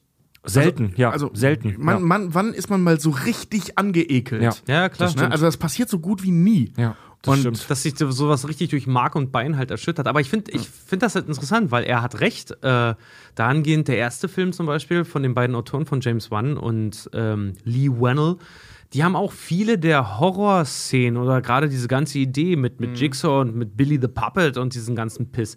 Ähm, die leiden beide äh, sehr, sehr stark unter, äh, oder litten zumindest zu dem Zeitpunkt sehr stark unter Albträumen. Und das, was die dort verarbeitet haben in den Filmen seitdem, also James Wan macht das immer noch, deswegen ist er nun mal so ein guter Horrorregisseur, sind seine Albträume. Also das, was ihn selber wirklich so shitless scared. Und so, so entstehen halt solche Ideen halt wirklich, ne? Wenn du, wenn du anfängst, sowas halt auch zu verarbeiten. Ich finde, das passt halt sehr gut, weil das, was dich wirklich im, durch Mark und Bein schockiert, das bleibt stecken. Ja, er hat die Szene aus Verrückt nach Mary angesprochen, wo, äh, wo sie die Wichse äh, im Haar hat und sich eher die Eier im Reißverschluss einklemmt. ja, und das Was wir da schon klargestellt haben, es ist seine Vorhaut und sind nicht seine Eier. Stimmt. Ja, ja, ja, ja. Das kommt, kommt im Interview vor. Ja, äh, ähm, ja aber das, also da, äh, ich meine, auch da hat er recht, ne? Wenn jemand an verrück, verrückt, verrückt noch Mary denkt, äh, ähm, denkst du halt immer als erstes an die Wix-Szene. So, ne? Also an die komplette Sequenz, wenn du so willst. Wer sich dann noch einen runterholt, weil er nicht mit geladener Waffe, wie es ja da gesagt wird, zum Date will und so. Diese gesamte Sequenz, so, das, das ist das Erste, woran man denkt. Oder hier der, der, der Antagonist, in Anführungszeichen, mit seinen komischen Beulen und so nachher, weil er, weil er irgendeine allergische Reaktion hat. So daran denkst du. An irgendeinen dummen Spruch von Ben Stiller. Keine Ahnung, ich könnte jetzt nicht einen nennen. Hier, und ich habe den äh, Film zehnmal gesehen. Äh, Knock-Up mit ähm, Seth Rogen. Also hier beim ersten Mal. Beim ersten Mal, ja. An welche Szene denken die meisten, die es gesehen haben? Ja, wo er einmal dann auf die Vagina guckt oder dieses halb raus, dieses Kind so halb rausguckt. Das Ja, ist auch ja, so, ja, so eine uh, Szene. Ja, ja, ja. Also da hat er schon echt so, äh, hat er echt einen Punkt, Ja. ne, der, der schon irgendwie stimmt. Das ist genau wie bei Terminator 2 oder so. Wenn man jetzt sich jetzt nicht ta tagelang mit Terminator 2 beschäftigt und die Philosophie der Handlung so geil findet, sondern das erste Bild, das hier einfällt, ist, wie Schwarzenegger sich die Haut abreißt. Ja, oder am ersten So, ne? Film sich am Auge rumpult. So, Genau, Das, das, das bleibt einfach im Kopf. Ja, das, also die, die fiesesten Fallen bei Saw sind, sind ja auch die, die so, die gar nicht so spektakulär sind, sondern die so Kleinigkeiten haben. Wie diese Spritzen eben. Ja, wir, wir Menschen, wenn es um gewisse Körperteile, wenn es um gewisse empfindliche Körperteile geht, reagieren wir Menschen extrem stark. Also es gibt zum Beispiel die Szene in Jigsaw, das es die wenigsten Hörer gesehen haben wahrscheinlich, aber da gibt es die Szene, wo einem das Bein abgetrennt wird mit so einem gespannten Draht. So, das ist hart, aber das trifft mich jetzt lange nicht so sehr wie die Szene, ähm, wo der Typ, ich glaube es war Saw 2 oder 3, wo der Typ äh, den Schlüssel 2. hinter seinem Auge hat. Saw 2. Genau. Und, Der Anfang von Saw 2. und er Saw muss 2. sich, er muss sich mit einem Skalpell sein Auge durchschneiden, um Mhm. an diesen Schlüssel zu kommen. So, und das ist etwas so, diese, etwas an deinem Auge zu machen, das ist, das, das geht ja durch Mark und Bein, Alter. Das ist wie in äh, Teil 5, wo sie die Hände in, äh, ähm, in so ein Sägeblatt reinhalten müssen, um Blut zu spenden, wo du dann siehst, dass sie so zwischen den Fingern einfach so aufgesägt werden. So, das ist so richtig so, oh Gottes Willen, so, da, da habe ich keinen Bock drauf. Da habe ich viel weniger Angst vor, als vor den komischen Rohrbomben, die da überall rumhängen. Ah, da hängt auch im, im jetzigen, im neuen Teil, hängt jemand mit der Zunge in so einer, in so einer Klammer Ja, mehr genau. oder weniger Oh. Das, ja. das fand ich auch nicht, das fand ich auch nicht ohne. Aber alleine diese Vorstellung mit so einer Säge, die selber den Fuß, weil die sind ja Mhm. wirklich, die hängen ja wirklich an dicken Ketten, ne? Äh, sich den Fuß dadurch zu sägen, alleine, wir haben alle schon mal irgendwie, wir sind mal umgeknickt oder so, die Stelle ist eh schon etwas empfindlich. Ja. Und alleine bei mir zum Beispiel die Vorstellung, ich muss durch meine Achillessehne, lässt mich im Mark und Bein Ja. äh, erschüttern, weil alleine, ich will das nie erleben in meinem Leben, dass mir die Achillessehne mal reißt. Ich glaube, das tut höllisch weh. Fred, du kennst es ja. Ich, ich, hatte ja, ich hatte ja mit 18 einen Fersenbruch und hatte jetzt dann auch in den, in den Twents hatte ich einen Achillessehnenriss. Also ich weiß, wie es sich anfühlt, wenn man nicht laufen kann und das ist voll scheiße. Deswegen sind so Sz- Szenen, wo Menschen ihrer Gehfähigkeit beraubt werden, für mich auch nochmal fies. Aber, aber so Sachen wie mit dem Auge oder alles so rund um den Mund oder Nase, alles so im Gesicht eigentlich, ist so das Fieseste, glaube ich. Ohr geht klar. Ohr geht voll Oh, klar. ist, oh, ist okay. Ist eh Ohr, Ohr geht klar, Eh nur aber Knorpel. nicht. Ähm, ich möchte äh, äh, übrigens äh, sein, also Bosemans eigenes Argument ein bisschen gegen ihn verwenden.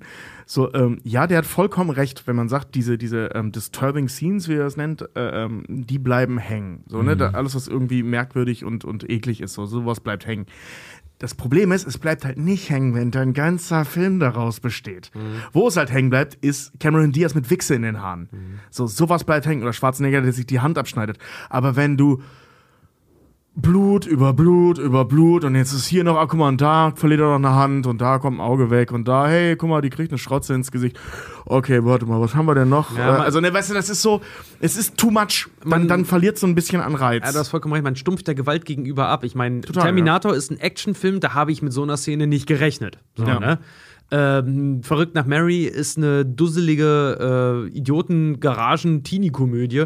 Da habe ich mit sowas nicht. Ich hätte nicht gedacht, dass ich in dem Film aktiv Wichse sehe. Oder, Oder halt hier Party Animals mit, mit der Wichse von den Hunden, die sie da aus Ja. diesen Eclairs essen. So, mega eklig, bleibt halt hängen, weil das, das passt nicht ins Genre, sondern das bricht halt raus und das ist dann lustig. Ja, ganz genau. Oder halt eben verstörend. Ja. Werbung. Wenn die Leute bei Saw diese App gehabt hätten, dann wären sie vielleicht etwas entspannter gewesen. Eine Unfallversicherung wäre Jigsaw genau wie seinen Opfern sicher gut zu Gesicht gestanden. Mal ernsthaft, wir werden heute unterstützt von Clark. Ein Service, der dir dabei hilft, im Labyrinth der Versicherungen zu bestehen. Mit Clark kannst du bestehende Versicherungen hinzufügen und managen. Wenn du willst, bewertet Clark deine bestehenden Verträge und schlägt dir Optimierungsmöglichkeiten vor. Du kannst natürlich auch neue Versicherungen abschließen. Da sucht dir Clark aus über 160 Anbietern das für dich passende raus und das alles ohne lästigen Papierkram. Entweder auf dem Smartphone oder im Browser.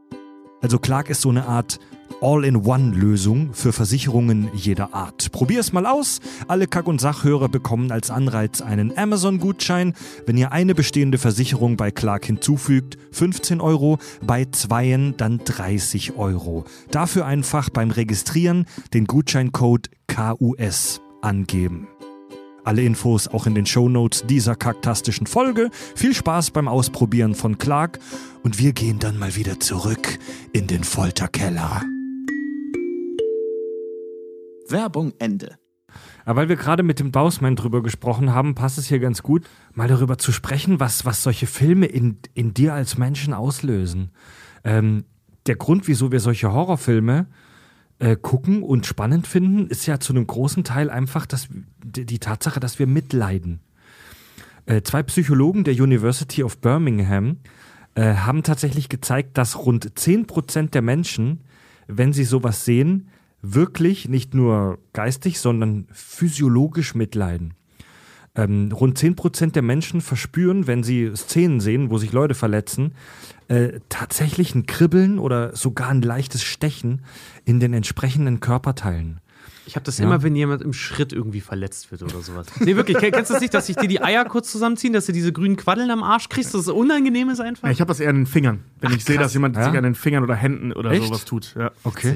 Okay. Äh, Was aber alle Menschen gemein haben, also mit Ausnahme von Menschen, die eine antisoziale oder dissoziale Persönlichkeitsstörung haben, siehe Folge 39, How to Kill the Wolverine, äh, wenn, wir, wenn wir andere sehen, die Leid oder Schmerzen erfahren, dann löst das auch in uns etwas aus. Nennt sich Mitgefühl. Nennt sich, ja, ja Empathie. Genau, ganz plump nennt sich Ge Mitgefühl Empathie. Beispiel. Ähm, wenn es in einem Schwarm Vögel, in einem Riesenschwarm Vögel, das Bild kennen wir, glaube ich, alle, einen Vogel gibt, der plötzlich losflattert, dann gibt es oft eine Kettenreaktion und alle anderen flattern mit, flattern mit, obwohl gar nichts passiert ist. Der eine Vogel hat sich vielleicht unnötig erschreckt oder wollte vielleicht einfach nur losfliegen. Ist vielleicht gar nichts passiert. Und auch wir Menschen haben grundsätzlich diesen Reflex, diesen äh, Fluchtreflex oder ich sag mal Flucht- und Kampfreflex in uns. Wenn andere Schmerzen haben oder in Gefahr sind, dann bereiten wir uns instinktiv, und das geht innerhalb von einem Bruchteil einer Sekunde, geht das im Gehirn, bereiten wir uns schon vor auf diesen klassischen Fight-or-Flight-Modus. Also kämpfe oder fliehe. Äh, Neurologen haben gezeigt, da leuchtet der Inselkortex auf, ein Bereich des Hirns, von dem wir noch nicht hundertprozentig wissen, was da abgeht, aber wir vermuten bereits, dass hier unter anderem die Wer- Bewertung von Schmerz stattfindet. Dein primitives Reptilienhirn Ja. will einfach erst aus der Situation raus. Und entweder fliehst du oder du kämpfst Ja. da halt raus. Ne? Obwohl wir heute im 21. Jahrhundert leben, Elon Musk dabei zugucken, wir ähm, wiederverwertbare Raketen ins All schicken und den ganzen Tag an unseren Smartphones rumdaddeln, ist unser Gehirn physiologisch ja eigentlich fast noch genauso wie vor 100.000 Jahren. Und wenn wir anderen beim Leiden zuschauen, dann geht unser Gehirn in den Notfallbereitschaftsmodus, roter Alarm, und der Körper schüttet verschiedene Stoffe aus, die uns dabei helfen sollen, besser, schneller und stärker zu reagieren. Also Hormone wie Adrenalin, dazu muss ich glaube ich nicht mehr viel sagen, ist einfach halt die Notfalldroge des Körpers, oder auch Dopamin. Und das sind aber Stoffe, die auch ausgeschüttet werden, wenn wir zum Beispiel Sex haben oder wenn wir sportliche Erfolge feiern oder ganz allgemein in geilen Situationen. Also Adrenalin und Dopamin werden ausgeschüttet, wenn ich auf der Bühne stehe und mir 10.000 Menschen zujubeln. Es wird aber auch ausgeschüttet, wenn ein Säbelzahntiger vor mir steht und mich anbrüllt. Kommt zur Ähm, also-. Am besten nicht mit Säbelzahntigern. Also diese, diese Stoffe wirken je nach Kontext etwas unterschiedlich. Das simuliert unser Gehirn uns zumindest. Und wenn wir den Horrorfilm gucken, werden diese Sachen ausgeschüttet. Ja. Unser Verstand checkt aber, dass wir nicht wirklich in Gefahr sind, sondern dass wir nur dabei zugucken und gerade im Kino sind. Und das führt dazu, dass am Ende, wenn alles gut gegangen ist oder bei manchen Leuten vielleicht auch schon während die Torture Trap äh, zuschnellt, dass wir dann ein Hochgefühl bekommen. Dass wir, wenn wir aus Horrorfilmen rausgehen oder manche Leute auch schon während sie das gucken, ein Hochgefühl bekommen und sich und aufgeputscht und wach und sich geil fühlen. Ja. Ja. Schwarzenegger hat so schön gesagt immer bei seinen Bodybuilding-Contests auch, weil das ist ja mega aufregend auch so, ne? So, it, it is as satisfying to me as coming is. I'm getting the feeling of coming in the gym. I'm getting the feeling of coming when I pump up backstage. I'm getting the feeling when I'm on stage. I'm coming day and night. It's terrific, right? Ja, aber ich, ich kann das schon verstehen. Na klar, das ist ja der, der äh, allgemein bekannte Nervenkitzel halt. Ne? Du gehst hin, um mal wieder so ein bisschen, dass es tingelt und dann gehst du raus und fühlst dich geil, ja? Genau, der Boseman hat es ja auch gesagt, du, das ist eine Situation, die die dich einfach maximal aus deinem Alltag rausholt. Ja. Saw hat ja auch diesen Begriff Torture Porn, den wir jetzt schon ein paar Mal benutzt haben, also Folterporno, bekannt gemacht. Denn, und das wusste ich vorher auch gar nicht, diesen Begriff gab es schon. Also dieser Begriff ist weit älter als äh, die Saw-Reihe selbst. Die ersten Filme, die man so als Torture Porn bezeichnet hat, die gehen zurück in die 60er, so richtig brutale Splatter-Filme. Ja. Tobi, du hast dich mit dem Begriff Torture Porn ein bisschen auseinandergesetzt, ne? Ja, und äh, du hast Recht und Unrecht. Der Begriff ist von zwei- 2005 tatsächlich. Ähm, also 2004 kam ja der erste Saw raus. Der Begriff ist von 2005. Hm. Ähm, wurde aber rückdatiert verwendet auf äh, eben Filme auch schon aus den, Okay, okay. Aus den äh, 60ern, sieb- vor allem aus den 70ern. Ähm, aber Texas auch schon Chainsaw Massacre und sowas, dann halt die ganzen richtig, die alten. Ja, teilweise. Also da kommen wir jetzt mal zu, ähm, was, was schreibt denn Wikipedia zum Thema Definition eines Torture-Porns? Natürlich gibt es einen Wiki-Eintrag dazu. Ja, und relativ lang sogar. Echt? Ja, ja, da gibt es viel zu, zu sagen. Krass. So, und ähm, das Merkmal des Torture-Porn-Films ist, dass Folter explizite Gewaltdarstellungen, Erniedrigungen und Verstümmelungen nicht wie auch bei anderen Filmen am Rande der Handlung vorkommen, sondern diese weitgehend bestimmen. Dabei dienen diese innerhalb der Handlung keinen höheren Zweck, wie zum Beispiel die Bestrafung oder der Erzwingung von Geständnissen, sondern sind praktisch Selbstzweck. das heißt, wir sehen einen Ja. Film, in dem das Foltern in seinen wunderbaren Formen und Farben ähm, die Handlung selbst bestimmt. Also es ist jetzt nicht so, der Böse wird am Ende vernichtet, weil das gehört sich jetzt so, oder der Gute wird wie bei Bond zum Beispiel, werden dem die Eier zerquetscht, damit er halt irgendwas erzählt, sondern wir sehen einfach anderthalb Stunden Leuten beim gefoltert werden zu. Ja. Das ist die Handlung des Films. Geil. Also Jigsaw hat ja sehr häufig in den Filmen so einen Anspruch, dass er die Leute da bestrafen will oder dass die halt irgendwas gestehen müssen oder halt irgendwie einen Denkzettel für ihr sonstiges unmoralisches Verhalten bekommen. Aber das ist in der Handlung eigentlich auch relativ unwichtig.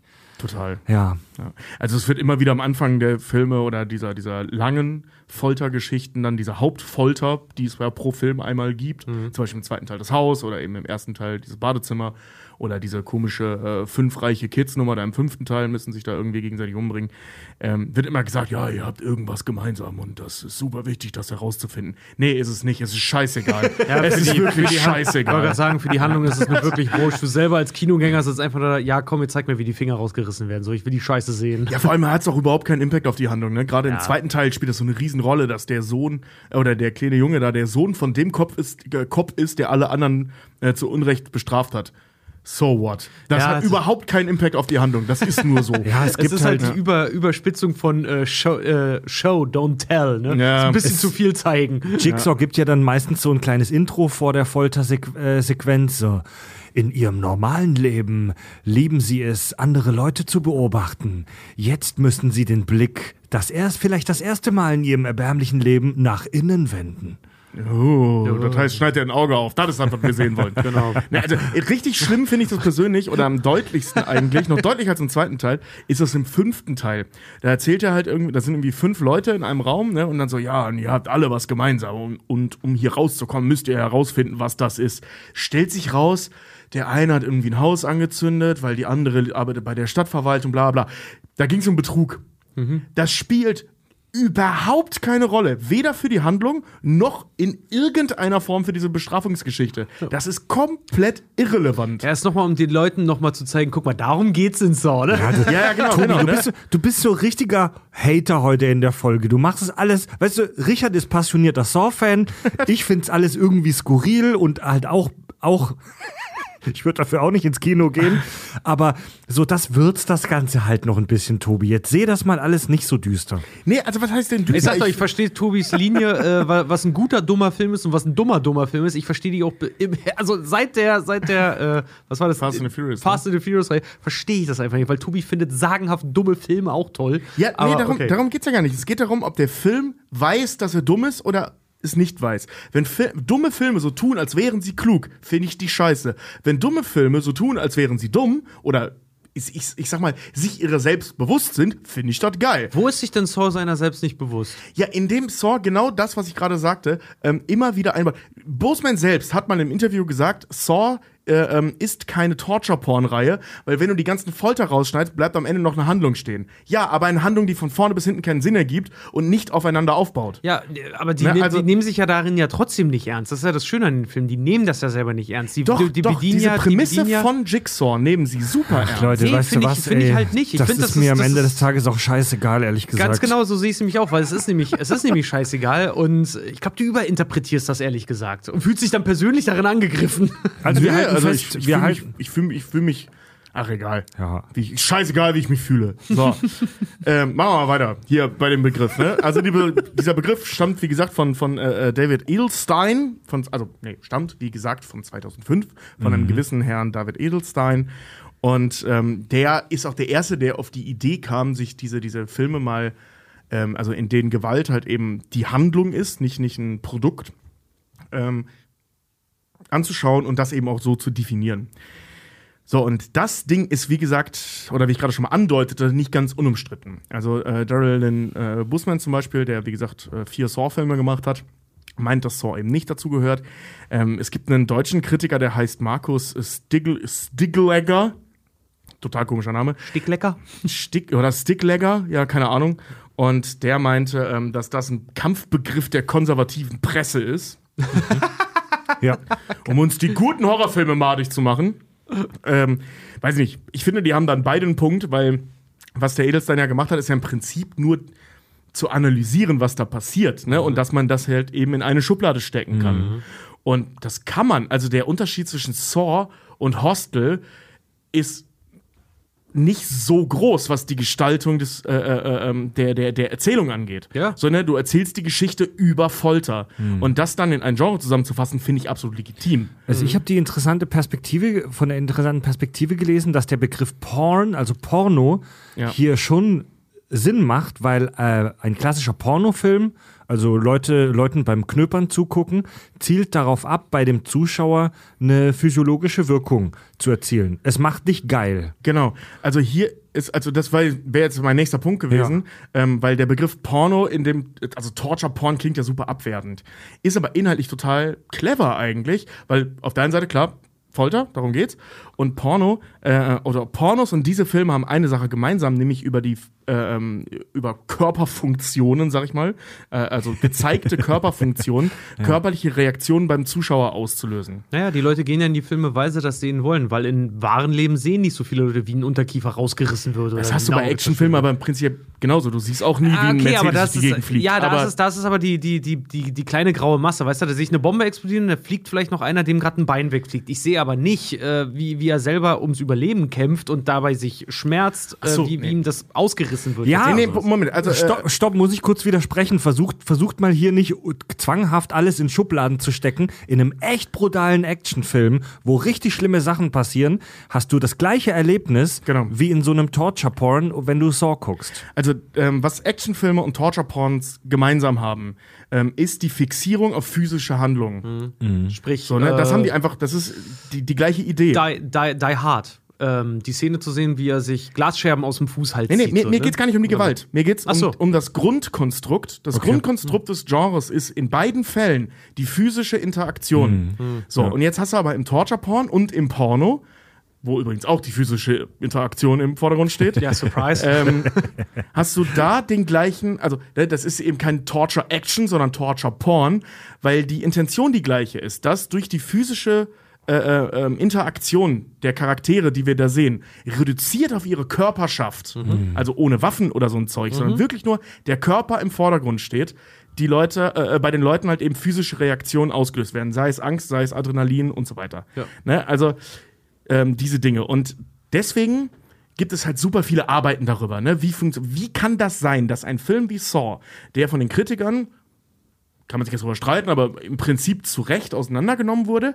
so ein Publikumsmagnet sein konnte? Wie, wie kann das sein, dass wir zehn Kinoveröffentlichungen in neun Filmen im Kino haben, wo Leut, wo es Leuten einfach nur scheiße geht und zwar auf die maximal härteste Art beschissen geht? Scheint einen Markt dafür zu geben. Ich meine, der Ja, Mensch warum? ist vielschichtig. Ah, nee, nee, also ja, genau, ne? Die, der Mensch ist vielschichtig. Es geht ja darum, warum gibt es diesen Markt? Ja, na klar. Und ähm, da gibt's halt super viele Theorien zu. Ähm, was ich einen total spannenden Punkt finde, ähm, ist die Theorie, dass ich, ich habe das hier als Notiz aufgeschrieben, die innere Gleichheit des Körpers. Dass wir, ähm, dass der große Gleichmacher in, in dieser Geschichte die wahnsinnige Verletzlichkeit des menschlichen Körpers ist. Das ist scheißegal, wer du bist. Wenn du eine Reverse Bear Trap im Gesicht hast, gehst du drauf. Ja. Das kann So, ich ne? mega gut nachvollziehen. Ich, ich weiß, es klingt jetzt etwas absurd, aber ich meine es wirklich ernst, dass ich beim Gucken solcher Filme, jetzt auch bei Saw, ähm, das Zuschauen bei diesen schlimmen Fallen und bei diesen Verletzungen teilweise als auf eine grauenhafte Art meditativ empfunden habe, weil man beim Zugucken in sich reinfühlt, oder so ging es mir, dass ich beim Zugucken in mich reingefühlt habe, in diese Körperteile, äh, um die es gerade ging und mir vorgestellt habe, oh, wie wäre das, wenn dir das passieren würde? Oder man versetzt sich in diese Situation rein, man wacht in diesem Raum auf. Es ist ja da immer so, die Leute kriegen eine begrenzte Zeit, meistens viel zu wenig Zeit, schämlich Jigsaw, und müssen in dieser vorgegebenen Zeit sich selbst auf eine ganz schlimme Art verletzen. Ja, um da rauszukommen. Und das ist eine Situation, die dich so fundamental auf deine menschlichen Bedürfnisse und auf deinen Überlebenswillen reduziert, dass das was fast schon Meditatives hat. Auf eine schlimme Art und Weise. Genau. Und Es ist es eigentlich so ein bisschen auch so wie der langgezogene Jumpscare halt so ein bisschen, weißt du? So, entweder du erzeugst halt Grusel, gerade im Horror erzeugst Grusel durch Stimmung, Licht, Geräusche Mhm. etc. pp. James Wan kann das sehr gut. Oder du lässt halt einfach das Monster kurz wie in so einer Wer kann das ganz gut? James Wan. Und James Wan, ja. Ja. Das war äh, oder du lässt, Entschuldigung, oder du lässt äh, das Monster einfach wie bei einer Achterbahnfahrt kurz vor dir, vor dir aufploppen. Die Musik geht plötzlich laut. Äh, der, äh, zwei Drittel des Bildes ist von dem Vieh eingenommen und das macht.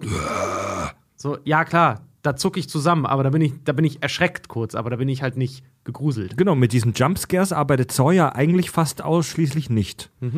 Genau, ja. Also es gibt hier und da mal einen, aber die spielen überhaupt keine Rolle. Das ist nur ab und zu mal ein Gag, wenn du so willst. Die kommen, Also, die kommen eh- wirklich, also im ersten Film, glaube ich, gibt es einen einzigen Jumpscare. genau. Und das ist, wenn, wenn er mit seinem Blitz äh, versucht, Licht an seiner Bude da zu machen. Genau, und dann die Schweinekopfmaske sieht. Ja. Und ähm, eine andere äh, Theorie, die sich aber nicht widersprechen ähm, oder nicht widerspricht, ist, äh, dass es eine Reaktion auf die Realität ist. Ähm, wir reden ja von 2004 bis 2010, die Hochphase des äh, Saw-Genres. Ne? Da kamen die meisten Saw-Filme raus in den sechs Jahren. Und ähm, das war eben auch die Zeit, wo gerade medial ganz krass äh, ähm, Guantanamo, ähm, also dieses Häftlingslager in Guantanamo in den äh, ähm, Nachrichten zu sehen war, wo es halt eben um Menschenrechte, Folter und so weiter ging. Und halt eben auch diese ähm, Abu Ghraib-Geschichte, also wo rauskam, dass Militärsoldaten im Irak äh, Leute da so massiv gefoltert haben. Ähm, diese beiden Geschichten waren halt omnipräsent in den Nachrichten. Und ähm, gleichzeitig war die Saw-Reihe mega erfolgreich. Schwer vorstellbar, dass das ein Zufall ist. Also, ich meine, Kunst ist immer äh, eine, ich sag mal, Spiegelung des Zeitgeistes. Und das war halt leider zu dem Zeitpunkt ein Riesenthema.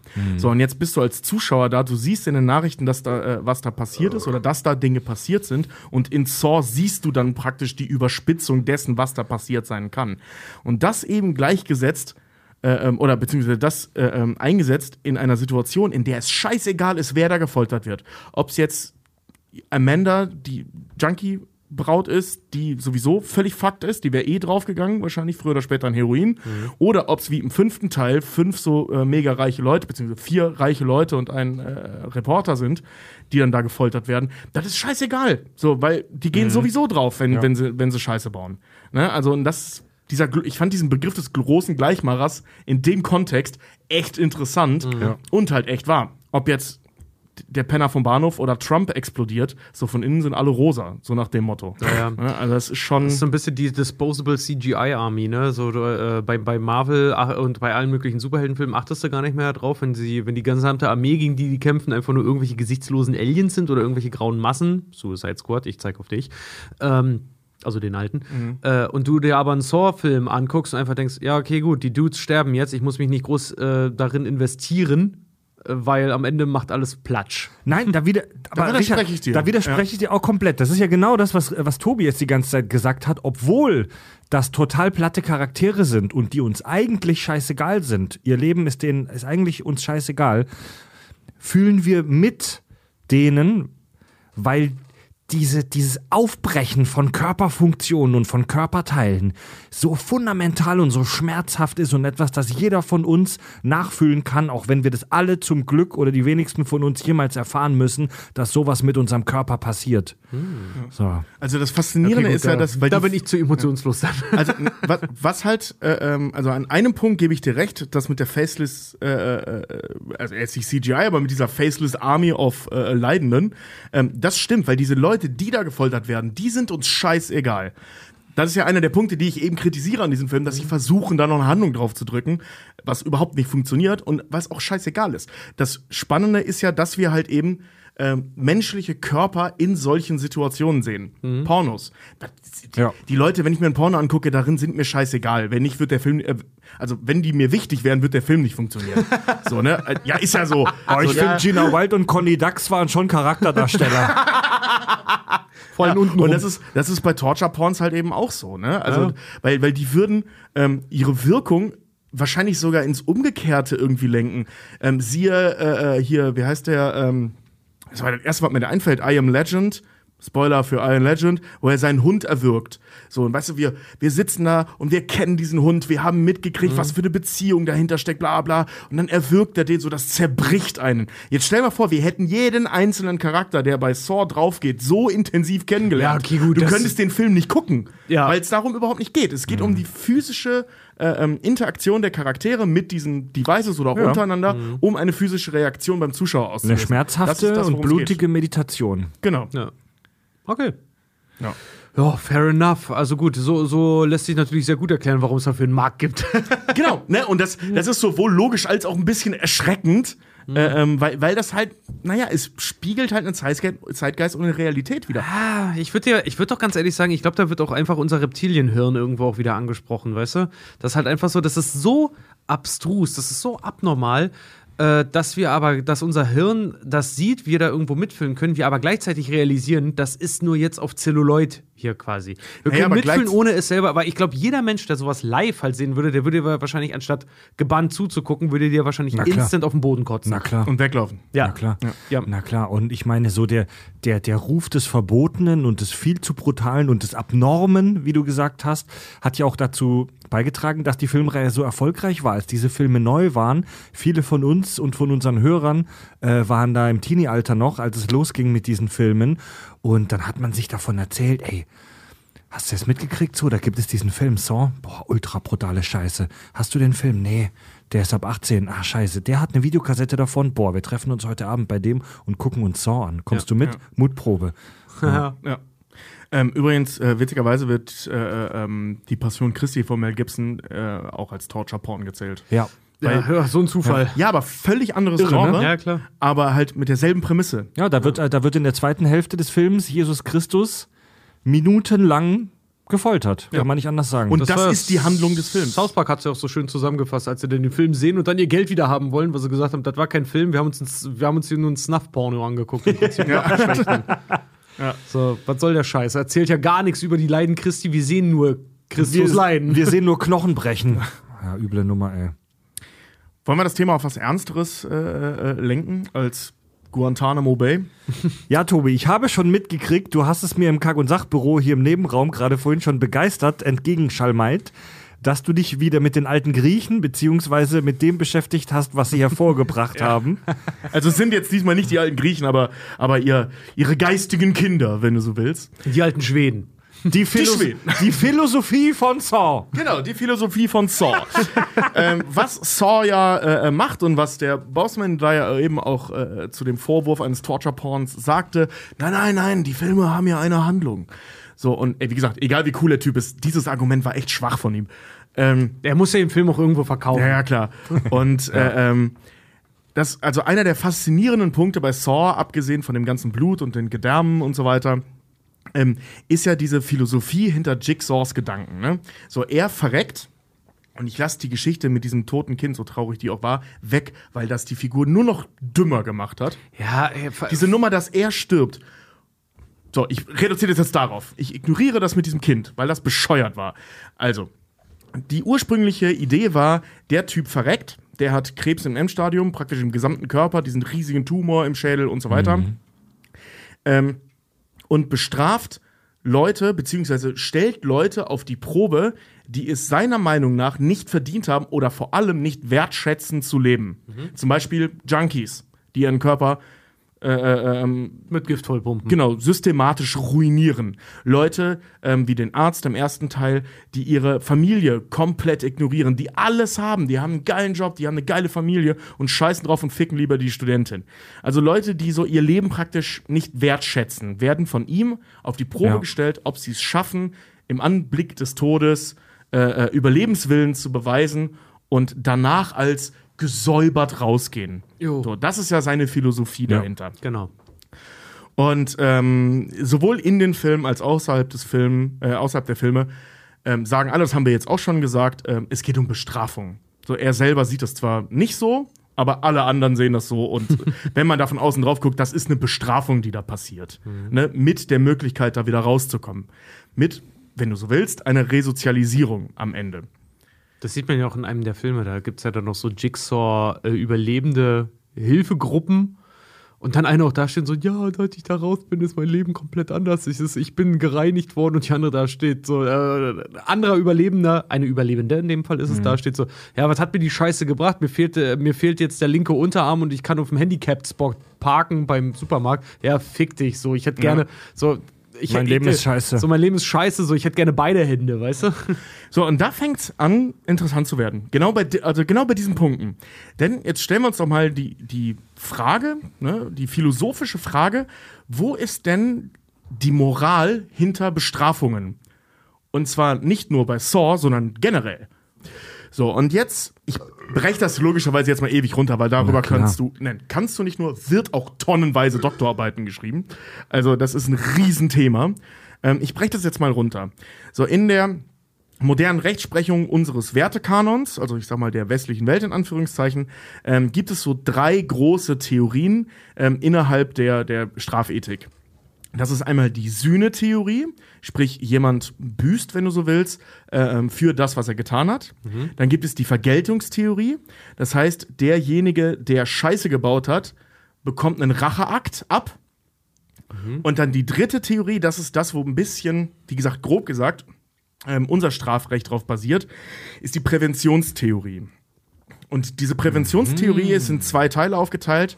Ähm, das ist einmal die Generalprävention. Das heißt, wenn Richard jetzt raus auf die Straße rennt, jemand über einen Haufen schießt, wird er heftigst bestraft. Und ich weiß und checke und sehe und verarbeite, dass ich nicht auf die Straße rennen sollte, um jemanden über den Haufen zu schießen, weil sonst blüht mir das gleiche Schicksal wie Richard. Abschreckung. Genau. Und der andere Teil ist die Spezialprävention. Das ist, Richard sitzt jetzt im Knast dafür, dass er jemanden draußen erschossen hat und wird in diesem Knast dann im Zweifel im besten Sinne natürlich äh, ähm, resozialisiert und macht es nie wieder. So, das ist die Präventionstheorie. Und das ist so das, was ja in den meisten Argumenten eben auch aufgeführt wird. So. Ah, ja, im, im, im, im Mittelalter war ja so diese, die, die Abschreckungstheorie ganz groß, ne? Leute werden, Das auch, ist die Präventionstheorie, ja. Le Leute werden wirklich öffentlich an den Pranger gestellt, damit alle sehen, fuck, wenn ich auf die Straße scheiß, dann komme ich an den Pranger. Ja, genau. Ja. Und was Nee, oder nee, wenn du auf die Straße scheißt, überleg mal, was dem Fred passiert ist. Der, Ja. hat, das, der hat das gemacht und der musste Ja. dafür Arschloch ausweiten. Und was, wir, und was wir heute machen, zumindest in der Theorie, ist die Nummer mit der äh, Resozialisierung. Ähm, Gerichtsprozesse und so weiter werden mit Ausnahmen nicht groß veröffentlicht. Du darfst bei vielen ja auch gar nicht äh, rein in den Gerichtsprozess. Ähm, es wird nicht ausgebreitet, wenn Richard jetzt hier auf die Straße kackt, es, außer wenn er jetzt ein großer Promi ist, dann kommt die Bildzeitung und berichtet darüber. ähm, sondern er wird dann im Knast resozialisiert und da gibt es dann Programme, die es ihm ermöglichen, wieder in wieder äh, ein normales Leben zu führen, ohne auf die Straße zu scheißen. Ja, oder ich muss Sozialstunden leisten. Aber, du mischst da zwei Punkte zusammen, ne? Das ist diese zwei Teile der Präventionstheorie. Erstens Abschreckung, zweitens Resozialisierung. Okay. Das sind die beiden Sinnhaftigkeiten dahinter. Also das ist alles richtig, was du sagst, nur das ist nicht gleichzeitig oder nicht. Äh, äh, Quatsch, das findet gleichzeitig statt und Ja, nicht, nicht okay. abwechselnd. Okay. So, und ähm, wenn man jetzt zum Beispiel über Hinrichtungen spricht, ne, da hat der, der Historiker Richard von Dülmen oder Professor Richard von Dülmen, ähm, der hat mal geschrieben über die Hinrichtungen halt eben im Mittelalter. Durch Hinrichtungen äh, ähm, werden nicht nur, äh, werde nicht nur der Täter, sondern mit ihm symbolisch die Tat vernichtet. Insofern sollten die Hinrichtungen reinigend auf die Gesellschaft wirken. So, das ist das, was im Mittelalter halt passiert ist. So, du hast geklaut, ich hack dir die Hand ab, oder du hast jemanden getötet, also töte ich dich. Und damit ist, wird symbolisch diese Tat auch gelöscht. Das ist halt null aktuell, aktuell und deswegen arbeitet man eher mit dieser Präventionsnummer. Ja, wo, dann ja in Amerika auch die Leute äh, äh, argumentieren, dass Töten auch präventiv hilft. Aber da kommen wir zu den großen Problemen, die es damit gibt. So, ähm, ich fange ja oben nochmal an. Also das, was ich, was ich jetzt erzähle, ähm, ist von Thomas Hoffmann. Das ist äh, ein Philosoph. Und der hat auf so einer Philosophentagung in München mal Folgendes erzählt, dass die ähm, Sühne-Theorie nur dann funktionieren würde, wenn derjenige, der bestra äh, bestraft wird, also der Täter, ähm, das auch, die Strafe auch anerkennt. Weil sonst sühnt er ja nicht. Ja, ja, na klar. Ne? Also wenn, wenn ich jetzt sage, okay, scheiße, ich hab's verdient, dann würde, wäre das eine tatsächliche Sühne und dann würde die Bestrafung dahingehend moralisch äh, ähm, richtig sein. Der Heilprozess beginnt dann, wenn du äh, anerkennst, dass du ein Problem hast. Genau, ne? Aber wenn, wenn, äh, wenn ich jetzt auf die Straße scheiße und denk so, Alter, ich musste scheißen, ich sehe da nicht ein, dass ich jetzt hier 20 Euro für bezahlen muss, ähm, dann ist diese Theorie schon mal hinfällig, moralisch gesehen. Warum bestraft man mich denn dann? So, ne? Weil ich sehe es ja nicht ein. Dann kannst du jetzt sagen, Vergeltung. Der Staat rächt sich an mir, dass ich auf den Bürgersteig geschissen habe. das ist halt wirklich wahnsinnig bescheuert, weil dann müsste ja im Prinzip die Strafe ähm, auch ähnlich de dem Vergehen sein. Ne? Also im selben Verhältnis zumindest. Genau, du hast die Straße beschissen. Jetzt du- scheiße ich dir auf die Terrasse. Nee, So, jetzt, jetzt, wirst du, jetzt wird dir auf den Bauch geschissen. Oder so. Ne? Ähm, dass das halt sowohl juristisch als auch moralisch Blödsinn ist, brauchen wir, glaube ich, nicht zu diskutieren. Und ähm, jetzt sind hier äh, die Probleme der Präventionstheorie, also die, die wir aktiv anwenden, ähm, dass der äh, äh, äh, für die Generalprävention, also zu dieser Abschreckung, muss derjenige, der das erleidet, nicht mal was getan haben. Du könntest Richard jetzt auch hinrichten und sagen, das passiert, wenn, wenn das passiert. Äh, wenn, wenn du jemanden umbringst, passiert dir das, was Richard dir passiert ist. Das spielt keine Rolle, ob jemand, Richard jemanden umgebracht hat oder nicht. Es geht ja nur um das Schreckgespenst. Und wie ihr merkt, also bei ne, Jigsaw kommen wir gleich zu dieser ganzen Präventionstheorie-Nummer, weil da ist der nämlich auch verhaftet. Ähm, und in der Spe äh, ähm, Spezialprävention, die hat halt das große Problem, wenn es ausgeschlossen ist, dass es eine Wiederholung gibt. Zum Beispiel, wenn ich, keine Ahnung, meine, ey, total plattes Beispiel. Meine Frau hat mich betrogen und ich töte den Liebhaber meiner Frau. So. Das wird nicht nochmal passieren. So, ne? Also egal, ob du resozialisiert wird oder nicht, wenn du vorher total verhaltensunauffällig warst, ist die Wahrscheinlichkeit, dass das nochmal passiert, mega gering. Und das ist so ein bisschen das Mora grad- ja, moralische Ge- Dilemma daran, äh, äh, dass man jemanden bestraft, weil er das dann nie wieder tun würde. Wenn er es sowieso nicht wieder tun kann oder wird, Ja. äh, ähm, dann ist die moralische Begründung für diese Strafe ein bisschen arg Ja, hinfällig. du hast recht, er geht davon aus, dass die Menschen, also er geht auch davon aus, dass die Menschen einfach ein bisschen zu einfach gestrickt sind, weil wenn ich jetzt der erfolgreiche Arzt bin, ne? Und äh, meine Studentin Vögel, obwohl ich äh, einen super guten Job habe, ein schönes Auto fahre und eine Familie, die funktioniert und eine tolle Wohnung oder Haus oder was auch immer. Wenn ich jetzt aber diese Scheiße einmal durch habe, dann bin ich danach vielleicht der Arzt mit einem Bein. Aber die Chance, dass ich wieder in diese Situation gerate, weil ich dann wieder fremdvögel, ist ja so gering, dass ich eigentlich äh, gar keine Lehre daraus ziehe, sondern es eigentlich wieder machen könnte. Ja, aber das würde ihn ja moralisch sogar noch abdecken, Jigsaw. Also das würde Jigsaws Taten ja moralisch abdecken, was du gerade gesagt hast. Dann wäre das moralisch völlig okay. Das ist ja genau da, wo er sich sieht. Also Jigsaw sieht sich ja in der moralischen Position, wenn ich das tue, verbessere ich das Leben der bestraften Person. Ja, klar. Der ist sowieso auch mit seinem ganzen Auftreten dahinter, mit seinen. Er wirkt ja immer schon wie so ein Priester darin halt. Voll, auch so wird er ja. auch immer gezeigt mit seinem schwarzen Umhang und mit, mit dem Wasser, mit dem er dann die Leute irgendwie rein. So. Er, er predigt ja auch. Genau. ja, er- genau. Er tut so, als ob die Leute, wenn sie das durchgestanden haben, dann ein völlig neues Leben führen und mit sich selbst im Reinen sind und so weiter. Ähm, aber äh, Spoiler, die Leute sind halt danach äh, wahrscheinlich komplett traumatisiert und äh, führen, die, ein Teil davon wird danach wahrscheinlich ein richtig beschissenes Leben führen. Ja, das sehen wir ja im dritten Teil, ne? Also äh, Amanda ist jetzt die Ruhe selbst. so, die ist, ist eine total ausgeglichene Person geworden durch die Bestrafung. So, und was, was wir bei, bei Jigsaw jetzt äh, haben, wie gesagt, ne, wir, er geht ja von dieser Präventionstheorie im Prinzip aus. Auf der einen Seite schreckt er andere Dinge ab, also er markiert ja auch seine Feinde, damit äh, seine Opfer, damit jeder weiß, dass er das war. Das muss also irgendeinen präventiven Charakter haben. Im Sinne von Leute, wertschätzt euer Leben, weil sonst landet ihr im Stacheldraht. Das Ne? meine ich zu bezweifeln, weil die Leute, äh, die Polizei gibt das ja gar nicht raus. So, woher sollen denn die Leute wissen, dass Ja, sie für ihre körperlichen, für ihre Verfehlungen bestraft werden? Ich glaube nicht, dass sie denen sagen, hey, der ist getötet worden, weil der war ein Kredithai oder solche Sachen. Aber das die wissen ja die Leute Naja, nicht. also die, äh, das wird tatsächlich so groß nie So, er gezeigt. ist, ja, er, aber ist ja nicht, was, er, ist ja nicht, er ist ja nicht Batman. Es ist ja nicht so, wenn du Scheiße baust, dann holt dich Jigsaw. Das wissen die Leute, glaube ich, im Zweifel gar Doch, doch, im weil alle nicht. Charaktere nach Teil 1 sagen das. Also, äh, das wird in dem Film nie äh, äh, ähm, explizit gezeigt, wie das an die Presse gelangt ist. Wir wissen nur, der Name Jigsaw, wegen dieser Puzzlestücke, die er rausschneidet, ähm, kommt von der Presse. Äh, darüber richtet er sich in Teil 2 ja auf, dass die Presse und die Polizei ihm diesen scheiß Spitznamen gegeben haben. Und in ich glaube, das ist sogar schon in Teil 2. Nee, das, das zählt nicht, da ist Amanda bei, die weiß das ja. In Teil 5 ist es, ähm, wo diese, ähm, die eine Reiche da erzählt hat, eben, dass sie in den Nachrichten davon gelesen hat, der ist zwar tot, aber der bestraft uns dafür, dass wir Scheiße gebaut haben. Mhm. Also, das ist wohl in der Presse irgendwie bekannt, auch wenn es nie gesagt wird, wie das durchgesickert ist. Aber Okay, es gut. ist durchgesickert. Siehst du, da- das ist meine Expertise da schon nach. Ich sage, nach dem dritten Teil nur durchgeguckt. Ja, das, also, ob Jigsaw jetzt wirklich willentlich damit an die Öffentlichkeit gehen wollte oder nicht, das wissen wir nicht so genau. Ja, das war sehr fahrlässig. Naja, halt es, auch, ne? ist, es Aber- wäre halt, es wär halt sonst absolut sinnlos, seine Opfer zu markieren. Ja, ich meine, das das ist ist wirklich dann absolut sinnlos. Das ist ja eben dieses, diese Riesendiskussion, die da immer geführt wird äh, beim Thema Serienmörder. Ähm, dies, das hatten wir ja auch in der Serienmörder-Folge, diese Nummer mit der äh, öffentlichen Darstellung, dass du halt eben in so einer Situation ab einem gewissen Punkt auch willst, dass deine Arbeit gewertschätzt wird.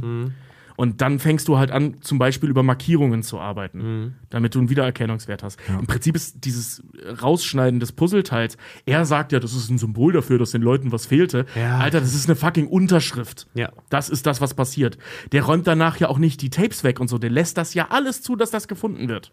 Ja, Jigsaw, äh, ich glaube, im zweiten Film schon wird ja die etwas weirde kleine Vorgeschichte von Jigsaw revealed, dass er Krebs hatte und er wollte seinem Leiden ein Ende setzen und wollte mit dem Auto irgendwo eine Klippe runterfahren, hat das aber schwer verletzt überlebt und in diesem Moment nach dem Autounfall ähm, realisierte da, er dann in seinem Kopf, dass das Leben doch wertvoll ist und dass er sein Leben dem Projekt widmen möchte, andere Menschen beizubringen, dass man das Leben wertschätzen soll. Wie erreicht man das am besten? Natürlich, indem man sie in brutale das ist, Folterapparaturen das ist ja auch sperrt. genau wie, wie er selber äh, es ablehnt, ein Serienmörder genannt zu werden. So, tötet dass er, nicht. da- Dass er, weil er selber ja sagt, er tötet nicht. Dabei ist der Tatbestand dessen, was, was er tut. Im Deutschen gibt es das leider nicht, aber im, im US-Justizsystem nennt man das äh, Deprivated Heart Murder. Das bedeutet im Deutschen übersetzt so viel äh, Mord an verdorbenem Herzen. Heißt übersetzt, Was? töten, wenn die Umstände eine verdorbene Gleichgültigkeit gegenüber dem menschlichen Leben zeigen.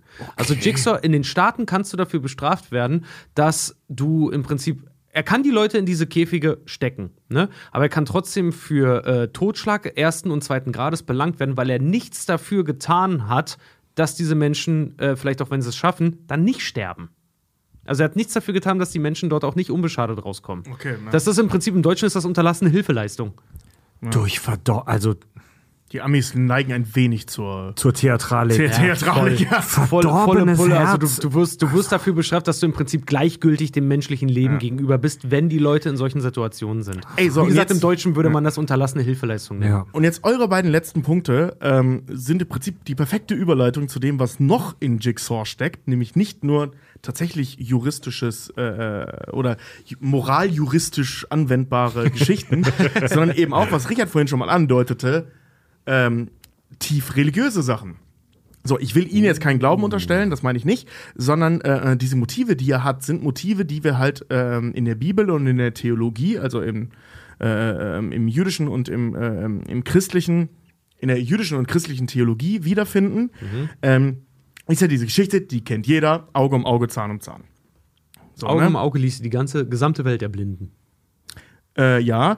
Ist übrigens ein spannendes Thema, das ist, äh, man sagt ja immer so, damals war das alles so wild und äh, äh, ne, die waren völlig übertrieben, die Geschichten. Also wie die Leute bestraft haben.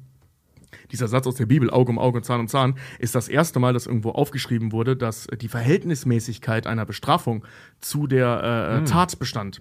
Vorher konnte es halt sein, wenn du dir ein Auge ausstichst, wirst du gehängt. Hier wird dir nur ein Auge ausgestochen. Ich finde mal witzig, Auge, um, Auge um Auge, Zahn um Zahn bedeutet immer, dass am Ende ein einzähniger Einäugiger übrig bleibt. Ja. Oder ein nichtzähniger Einäugiger Zurück übrig bleibt. zu Saw, meine Genau, Herren. zurück zu Saw. Ja. Und ähm, in äh, antike Theologen, äh, nicht antike, mittelalterliche Theologen haben dieses äh, äh, Phänomen des, wenn Gott gerecht ist, warum geht's uns dann so beschissen, ähm, aus dem ganzen Kram aus der Bibel und eben der Realität so hergeleitet, dass das nur logisch ist, wenn Gott sagt, Gott ist ein feiner Typ, durch Gott ist alles cool, aber wir Sünder, wir fiesen Sünder, wir ekligen, fiesen Sünder, Grüße an die katholischen Kirche, das haben die sich ausgedacht. Wir empfinden Ähm, Schmerz. Genau, wir empfinden den Schmerz unserer Sünden. Das ist jetzt ein bisschen abstrakt. Das bedeutet, nicht Gott sorgt dafür, dass mein Kind an Krebs verreckt, sondern ich durch meine Sünden sorge dafür, dass es mir scheiße geht, weil mein Kind an Krebs verreckt. Super weirdes Konstrukt, ist wie gesagt aus dem Mittelalter.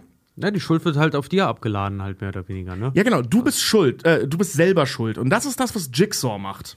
Der setzt die Leute dahin und sagt dir, Alter, du musst hinter die Kulissen blicken, schneid dir dein Auge auf, ähm, weil deine Sünden sorgen dafür, dass es dir jetzt so beschissen geht. Wenn du ein cooler Typ gewesen wärst, wärst du nicht in der Situation, in der du Schaden erleiden musst. Und das ist auch genau das, womit er sich immer rausredet. So, ich töte doch niemanden. Das machen die Leute selber.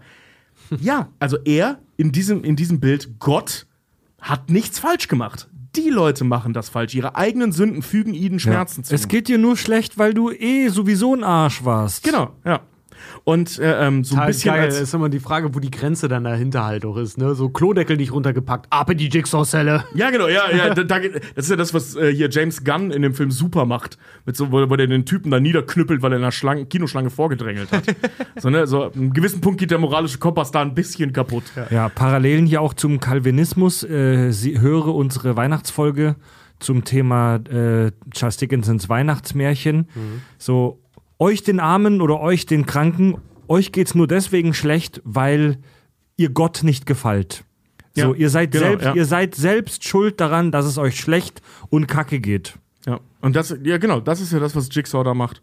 Und diese ganze Nummer mit, äh, ähm, kann man, äh, ähm, interpretiert man nicht zu viel da rein in diesen Film, dann muss der jetzt wirklich wieder die Bibel kommen. Naja, wir sehen das auf der einen Seite, was Richard schon sagte, der Typ rennt halt in einer, naja, Priesterrobe in einer, äh, äh, durch die Gegend. Ähm, der Typ, der das Kind von Jigsaw getötet hat, ähm, wisst ihr, dieser Junkie da, der äh, ähm, praktisch Auslöser für diesen ganzen Kram war, hieß wahrscheinlich nicht zufällig Cecil Adams, also Adam, der Die OG-Sünde in die Genau, Welt der- gebracht der hat, weil er den, also weil er mit- den Apfel genascht hat. der Fotograf im ersten Teil, der Typ, der äh, ähm, den, den, den Arzt fotografiert beim Fremdgehen, heißt Adam. Also das sind, das ist, das wird kein Zufall sein. Das Nein, also nein, ich traue den Leuten zu, dass sie klug genug waren, den Machern, dass das kein Zufall war. Ne? Glaube ich also, schon. Bei, bei dem engen Zeitplan, da hatten die auf jeden Fall einen Plan. Ja, die an dem Buch haben die ja ewig gesessen. Ja, ja. Also es war erst der Dreh, der das äh, äh, schwierig gemacht hat. und ähm, die, diese Logik, die Jigsaw da so aufführt und die eben uns auch in der mittelalterlichen Theologie begegnet, das ist so ein Ding, ähm, das kennen vor allem wir alle irgendwie diesen Gedankengang und äh, der ist auch in der Philosophie ständig vorgekommen. Zum Beispiel Kierkegaard, ähm, Sören Kierkegaard, den haben wir schon ein paar Mal gehabt, ähm, ist ein Philosoph aus Schweden, glaube ich, ne? Und ähm, der war halt eben auch so ein, so, so ein Verfechter des, und das ist halt genau das, was Jigsaw macht, ähm, das, Rei äh, das Leiden, den Leidenden reinigt. So, ne, das ist ja Jigsaws Philosophie dahinter. So, wenn es dir richtig beschissen ging, danach weißt du erst, wie gut du es vorher hattest und wie gut du es jetzt haben wirst. Also die, was sagt er da im zweiten Teil irgendwie? Also die Puppe, ähm, äh, die meisten Menschen wissen gar nicht, wie es ist zu leben, aber nicht du. Ja, oder so, die- ab jetzt, jetzt, weißt jetzt du's. nicht mehr. Ja. Jetzt oder, nicht mehr, genau. Oder hier Ja. auch von den alten Griechen, hier die Katharsis, also die Reinigung durch Feuer. Genau, ja. So die Idee, du musst erstmal richtig durch die Scheiße gehen, damit es dir gut gehen kann. ja. Ist auch halt so auf moderne Standards halt überhaupt. Ist doch totaler auch Quatsch. Gar nicht, gar nicht an, anwendbar. So Naja. Bullshit, ey. Doch, das ist ja das, was ich am Anfang sagte. Im Prinzip ist das die Präventionstheorie, die er da benutzt. Der schreckt ab und äh, resozialisiert die Leute. Also in seinem In- Ja, ja, genau, in, seinem, genau. in seinem, da ist verrückten das, Kopf so, sagen, ne? da ist das halt ein sehr, sehr, sehr einfache Schwarz-Weiß-Malerei alles. Ja, es ist halt ein bisschen extrem. Ja, ja.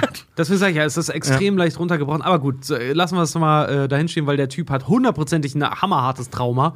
Äh, das sieht man auch in Filmen lange depressiv, dann wollte er sich von der Brücke stürzen, hat dann natürlich seine Offenbarung erhalten, hat ein bisschen was so, ist so ein bisschen Fight Club-mäßig. Ne? Plötzlich ist alles schwarz-weiß und plötzlich kann man super auseinanderhalten in seiner Ja, Welt. nur in dem Fall mit völlig übertriebenen Foltermethoden. Volle Pulle. Ja. Zu unserem Vergnügen. Also das mal so ein kurzer Einblick in die, äh, ähm, ich sag mal, doch etwas lückenhaften, viel, äh, lückenhafte Philosophie unseres Täters. Ja, Leute, also äh, achtet darauf, wenn ihr das nächste Mal die Saw-Reihe guckt, auf die vielen, vielen genialen religiösen Botschaften, auf die vielen Symbole, auf die cleveren Anspielungen, auf die gut durchdachten moralischen Diskussionen, die äh, auf der Metaebene geführt werden, wenn jemandem der Schädel mit einer Reverse Bear Trap zerrissen wird. Genau, ihr habt jetzt wieder super gut Stoff, um bei der nächsten Party auf jeden Fall irgendwann alleine da zu stehen. Dass man, dann, ja, dass man dann erzählen kann, ja, hier, ne, wisst ihr, in Teil 3, der Typ, dem er vergeben werden soll, hängt da wie Jesus, der Typ, der Vergebung geprägt hat. Verstehst du? Verstehst du? So! Kennst du, kennst du? So, Leute, Richard, du hast jetzt noch drei Minuten Zeit, uns witzige äh, Trivia-Facts über Saw zu präsentieren. Ach du liebe Zeit, okay, äh, der erste Film ist in 18 Drehtagen entstanden. Äh, die Erschöpfung der Alter. Schauspieler war echt, weil sie halt wirklich ihre Szenen in, äh, chronologisch in nicht mal zwei Tagen gedreht haben. Äh, Shit. Und in Der- chronologischer Reihenfolge. Die, die Innereien, durch die Amanda sich durchwühlen muss, waren echte Schweineinnereien. Unter anderem ein Schweineuterus. Ach ja, genau. Und warum der, der Mantel von Jigsaw so aussieht, wie er aussieht, äh, ist, weil einer der Crewmitglieder es witzig fand, den einfach mal so Prince von Bel Air mäßig verkehrt herumzutragen. Woraufhin die Produzenten und der Regisseur gesagt haben, ey, das sieht voll geil aus, lass den mal so machen. Tobi, so viel zu, zu, zum durchdachten Kostüm. Ja. Ja, ja, ja, ja, stimmt, scheiße. In 18 Tagen so einen Film Aber das runter- war ja auch vor Ey, allem erst im zweiten Teil mit dieser krassen Robe. Also in 18 Tagen so einen Film runterdrehen, das ist schon echt heavy stuff, ey. ja, Mann. Also Ja, unser, das also so unser äh, Regie, Kamera und irgendwie alles Dozent äh, Norbert Skrowanek, möge er in Frieden ruhen, den wir alle dreimal genießen durften im Laufe unserer Ausbildung. Der hat immer gesagt zur Faustregel: Spielfilm eine, eine Minute, ein Drehtag. So. Ja. Und wenn du dir jetzt vorstellst, dass die Saw einen anderthalbstündigen Film in 18 Tagen runtergerattert haben, das ist schon brutal. Das ey. müssen, das müssen harte zwei Wochen gewesen sein. Die Alter, haben ey. aber auch echt arg getrickst, ne? Also wir haben ja, Ja. vorhin schon wegen dieser äh, FSK 18 Geschichte, ähm, dass die da ein paar Sachen rausgenommen haben oder äh, äh, so abgespeedet haben, Ja. dass es nicht so schlimm aussieht. Aber die haben zum Beispiel auch Sachen äh, hier, wo ähm, der Arzt sich den Fuß abschneidet, dieses ganze Geschrei da im Hintergrund und diese, diese Einstellungen, wie der Adam da leidet, also mitleidet, das ist ein Take gewesen, den sie einfach immer und immer wieder abgespielt haben, weil sie halt nicht genug Material hatten. Ja, sie hatten auch, ähm, na, bei dieser, bei dieser schnellen, bei dieser schnellen Drehlogik war das halt auch so, dass sie Proben und Co., die haben einfach, einfach immer die Kamera laufen lassen. Der Film besteht wohl aus äh, 50% One-Takes. Heiße Probe. Heiße Probe, ja. Low Budget halt, ne? Ja, Low klar. Budget, hast keine Zeit, was nochmal ein zweites, ein drittes Mal zu machen. Aber egal, es war ein gesellschaftlicher Impact, er ist Teil des Zeitgeists geworden und jeder weiß heute, was ein Torture-Porn ist, dank äh, jemandem in einer umgedrehten Bärenfalle. Ja, Leute. Ha, ja. Und wenn ihr mal Lust habt, mit uns ein kleines Spiel zu spielen, äh, dann kommt doch zu unserer Tour. Wir sind in äh, 19 Städten Deutschlands für euch. Mittlerweile Ähm, nur noch 18. Mittlerweile nur noch 18, ja, weil wir in Schwerin schon waren und es war wunderbar mit euch, liebe Leute, im, im Schloss in Schwerin. Grüße nach Schwerin. Ja, viele Hey. Grüße an alle, die da waren. Äh, wenn ihr Bock habt, uns live zu sehen mit unserer Neuauflage unserer Tour Nerdification in einem abendfüllenden äh, Programm, dann kommt vorbei. Tickets gibt's auf www.kackundsach.de. Auf dieser wunderbaren Website äh, findet ihr auch den Zugang zu unserem Merch-Shop, den wir ganz neu seit Ende Juni online haben, wo ihr unter anderem unsere heiß begehrten handgelaserten Kack- und Sachholzpimmel und Biergläser erwerben könnt. bin richtig erstaunt. Das erste Mal, dass ich auch ein Batch fertig gemacht habe, äh, was nicht gleich nach zwei Tagen ausverkauft war. Also, es gibt noch Zeug. Die sind immer super schnell weg, die Holzpimmel. Ja, aber es gibt immer regelmäßig neue. Ja, Leute, im Kack- und Sach-Premium-Kanal gibt es einen absoluten Leckerbissen für Sci-Fi-Fans. Äh, highly demanded, also von vielen Hörern wurde es angefragt und ich habe mit Farb vom Team Kirschwässerle die äh, Sci-Fi-Romanreihe Trisolaris, die drei Sonnen, gereviewt äh, in drei Folgen, die alle gleichzeitig am kommenden Donnerstag online gehen. Ähm, falls ihr das Buch noch mal lesen wollt und nicht gespoilert werden wollt, lasst die Finger davon. Aber für alle, die es vielleicht schon gelesen haben und geil drauf sind, hört euch das an. Mit Farb werde ich in drei Folgen lang ausführlich darüber sprechen. Und Bis wann, b- wann kommt die Folge? äh, am Donnerstag. Am Bis- Donnerstag. Das heißt, ihr habt, ihr, habt bis, ihr habt bis Donnerstag Zeit. Oh, Leute, dann lest mal hin. Die zweieinhalbtausend Seiten kriegt ihr noch hin bis Donnerstag, ja? Man lest einfach im Source-Teil in 18 Tagen durch die Welt. So, und damit kommen wir jetzt zum Hörerfeedback. Read your review. Gebt uns euer Hörerfeedback über unsere Website kackundsach.de auf dem Kontaktformular. Cthulhu schreibt uns. Moin, ihr Kackis. Ich wollte euch sagen, dass L3 aus dem Han Solo-Film nicht die einzige weibliche Druidin, äh, ist, in Episode 1, eine dunkle Bedrohung, gibt es eine 3PO-Einheit, die auch weiblich ist. Schöne Grüße an Toni und Arne. Fred, du bist keiner Erwähnung würdig. Was? Da gibt es eine Ah, stimmt, ja, doch, stimmt. Auf dem Ja. Protokoll, äh, ganz am Anfang auf, Genau. diesem, auf diesem Schiff von der Föderation. Muss ich kurz dazu sagen, Ah, weiß ich ähm, sie hat eine weibliche Stimme. Ich Ja. glaube, sie sagt ein oder zwei Sätze und diese 3PO-Einheit ist so, glaube ich, hell lackiert. Ähm, hat eine weibliche Stimme. Wir wissen nicht genau, ob sie auch wirklich weiblich kodiert ist, in Anführungszeichen. Sorry, mein Lieber, aber die zählt nicht, weil wir, das ist halt eine Statistin, von der wir einen Satz hören. Aber streng genommen hast du recht. Ja. Ähm, es gibt weitere weibliche Druiden. Immer auf den Adapter Nee, nee, gucken. nee. Immer auf den Adapter gucken. Ja, also dass es weibliche, weibliche Druiden gibt, das wussten wir ja, aber halt eben im Filmkanon haben wir halt gesagt, genau. gibt es nur diese eine. Das war, also ganz streng genommen war das falsch, das stimmt. Also es, es gibt nur die eine klar weiblich kodierte Druidin, die eine wirkliche wichtige Rolle spielt, L3. Ja. Ja, und dann haben wir noch eine Zuschrift von Stefan. Äh, das Finn ist sein Username. Hallo liebe Kakis. Ich wollte nur Bescheid geben, dass in Folge 16 von Big Bang Theory in den Überblenden zweimal die gleiche Zusammensetzung der Moleküle zu sehen ist. Geil, hast du es echt Das nachgeguckt? war's auch schon, liebe Grüße. Geil, ich wette, ich wette mit dir. Okay, ich will den Hörer in der nächsten, äh, äh, in der nächsten Folge haben, der das widerlegt. Der, der da einen Das Fehler ist ja- drin findet. Das ist ja geil, ey. Nein, das, das will ich jetzt wirklich. Nee, da, da hetze ich euch jetzt gegenseitig aufeinander. Hast du in der Folge schon gemacht. Du hast gesagt, das kann keiner, äh, das Gegenteil kann keiner beweisen. Hast du Nee, gesagt? nee, das, jetzt das haben, jetzt triggert haben wir, die Leute. Nee, ja, genau, jetzt haben wir jemanden, der konkret was gefunden hat. Guckt's nach. Ich guck mir das schreibt selber uns, mal an. Schreibt uns mal, mal gucken, ob ihr den Unterschied findet. Ich gucke mir das, Das die ja Tage geil, selber ey. mal an, ob die wirklich identisch sind oder ob es nur ähnlich, ob sie nur ähnlich sind.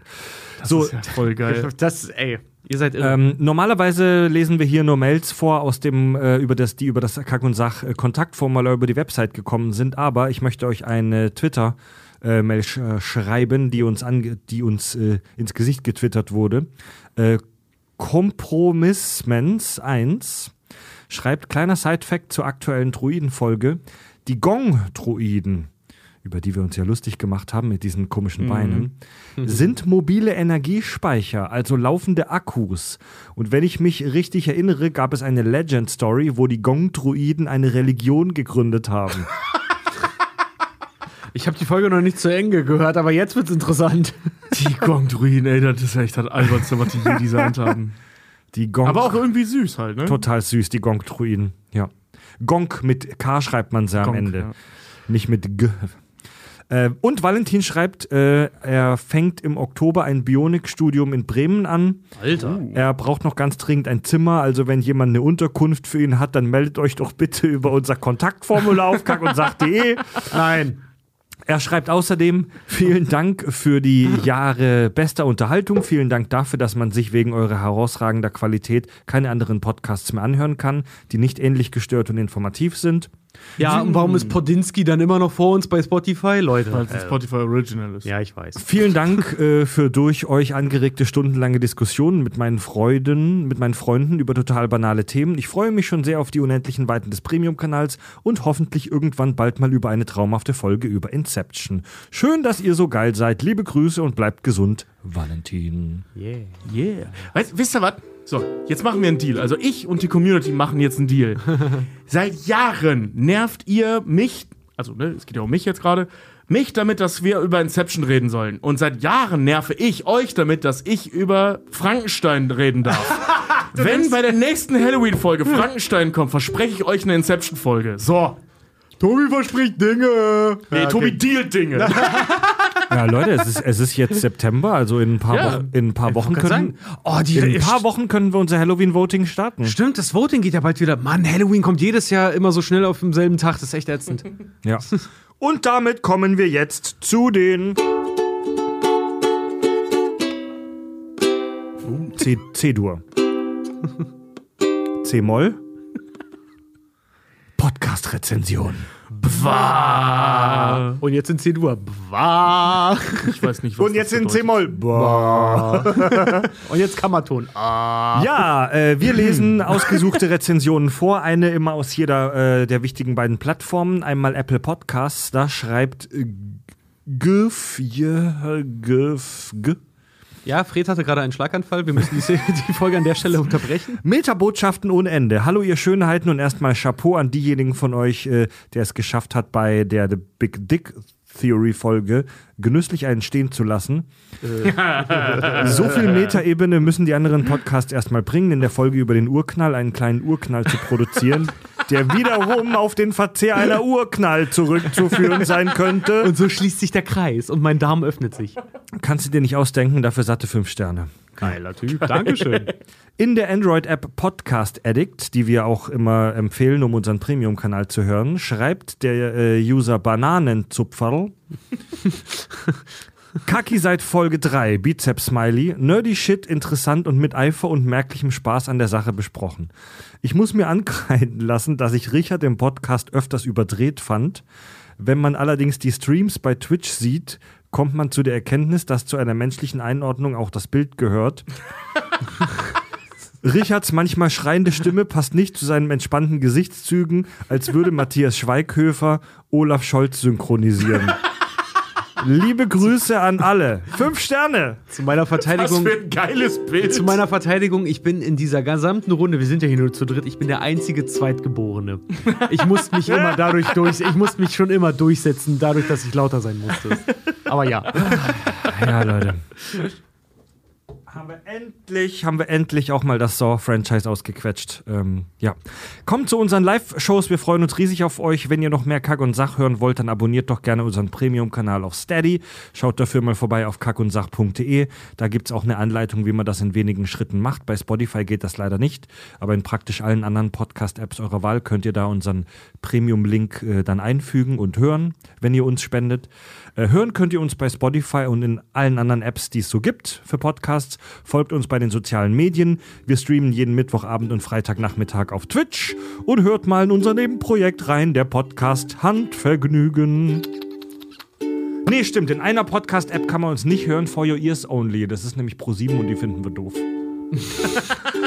So, so viel dazu am Ende. So, was haben wir gezeigt? Meine Meinung. Haben wir es dem, haben wir's dem Establishment mal gezeigt, Wollte Leute. gerade sagen. Also, Prost, Aber übrigens, liebe vor, Leute. vor ist euer, euer Angebot liegt uns vor und wir denken drüber nach. Ja. Wir werden es ablehnen. Äh, bis bald, liebe Leute. Tobi, Richard und Fred sagen Tschüss.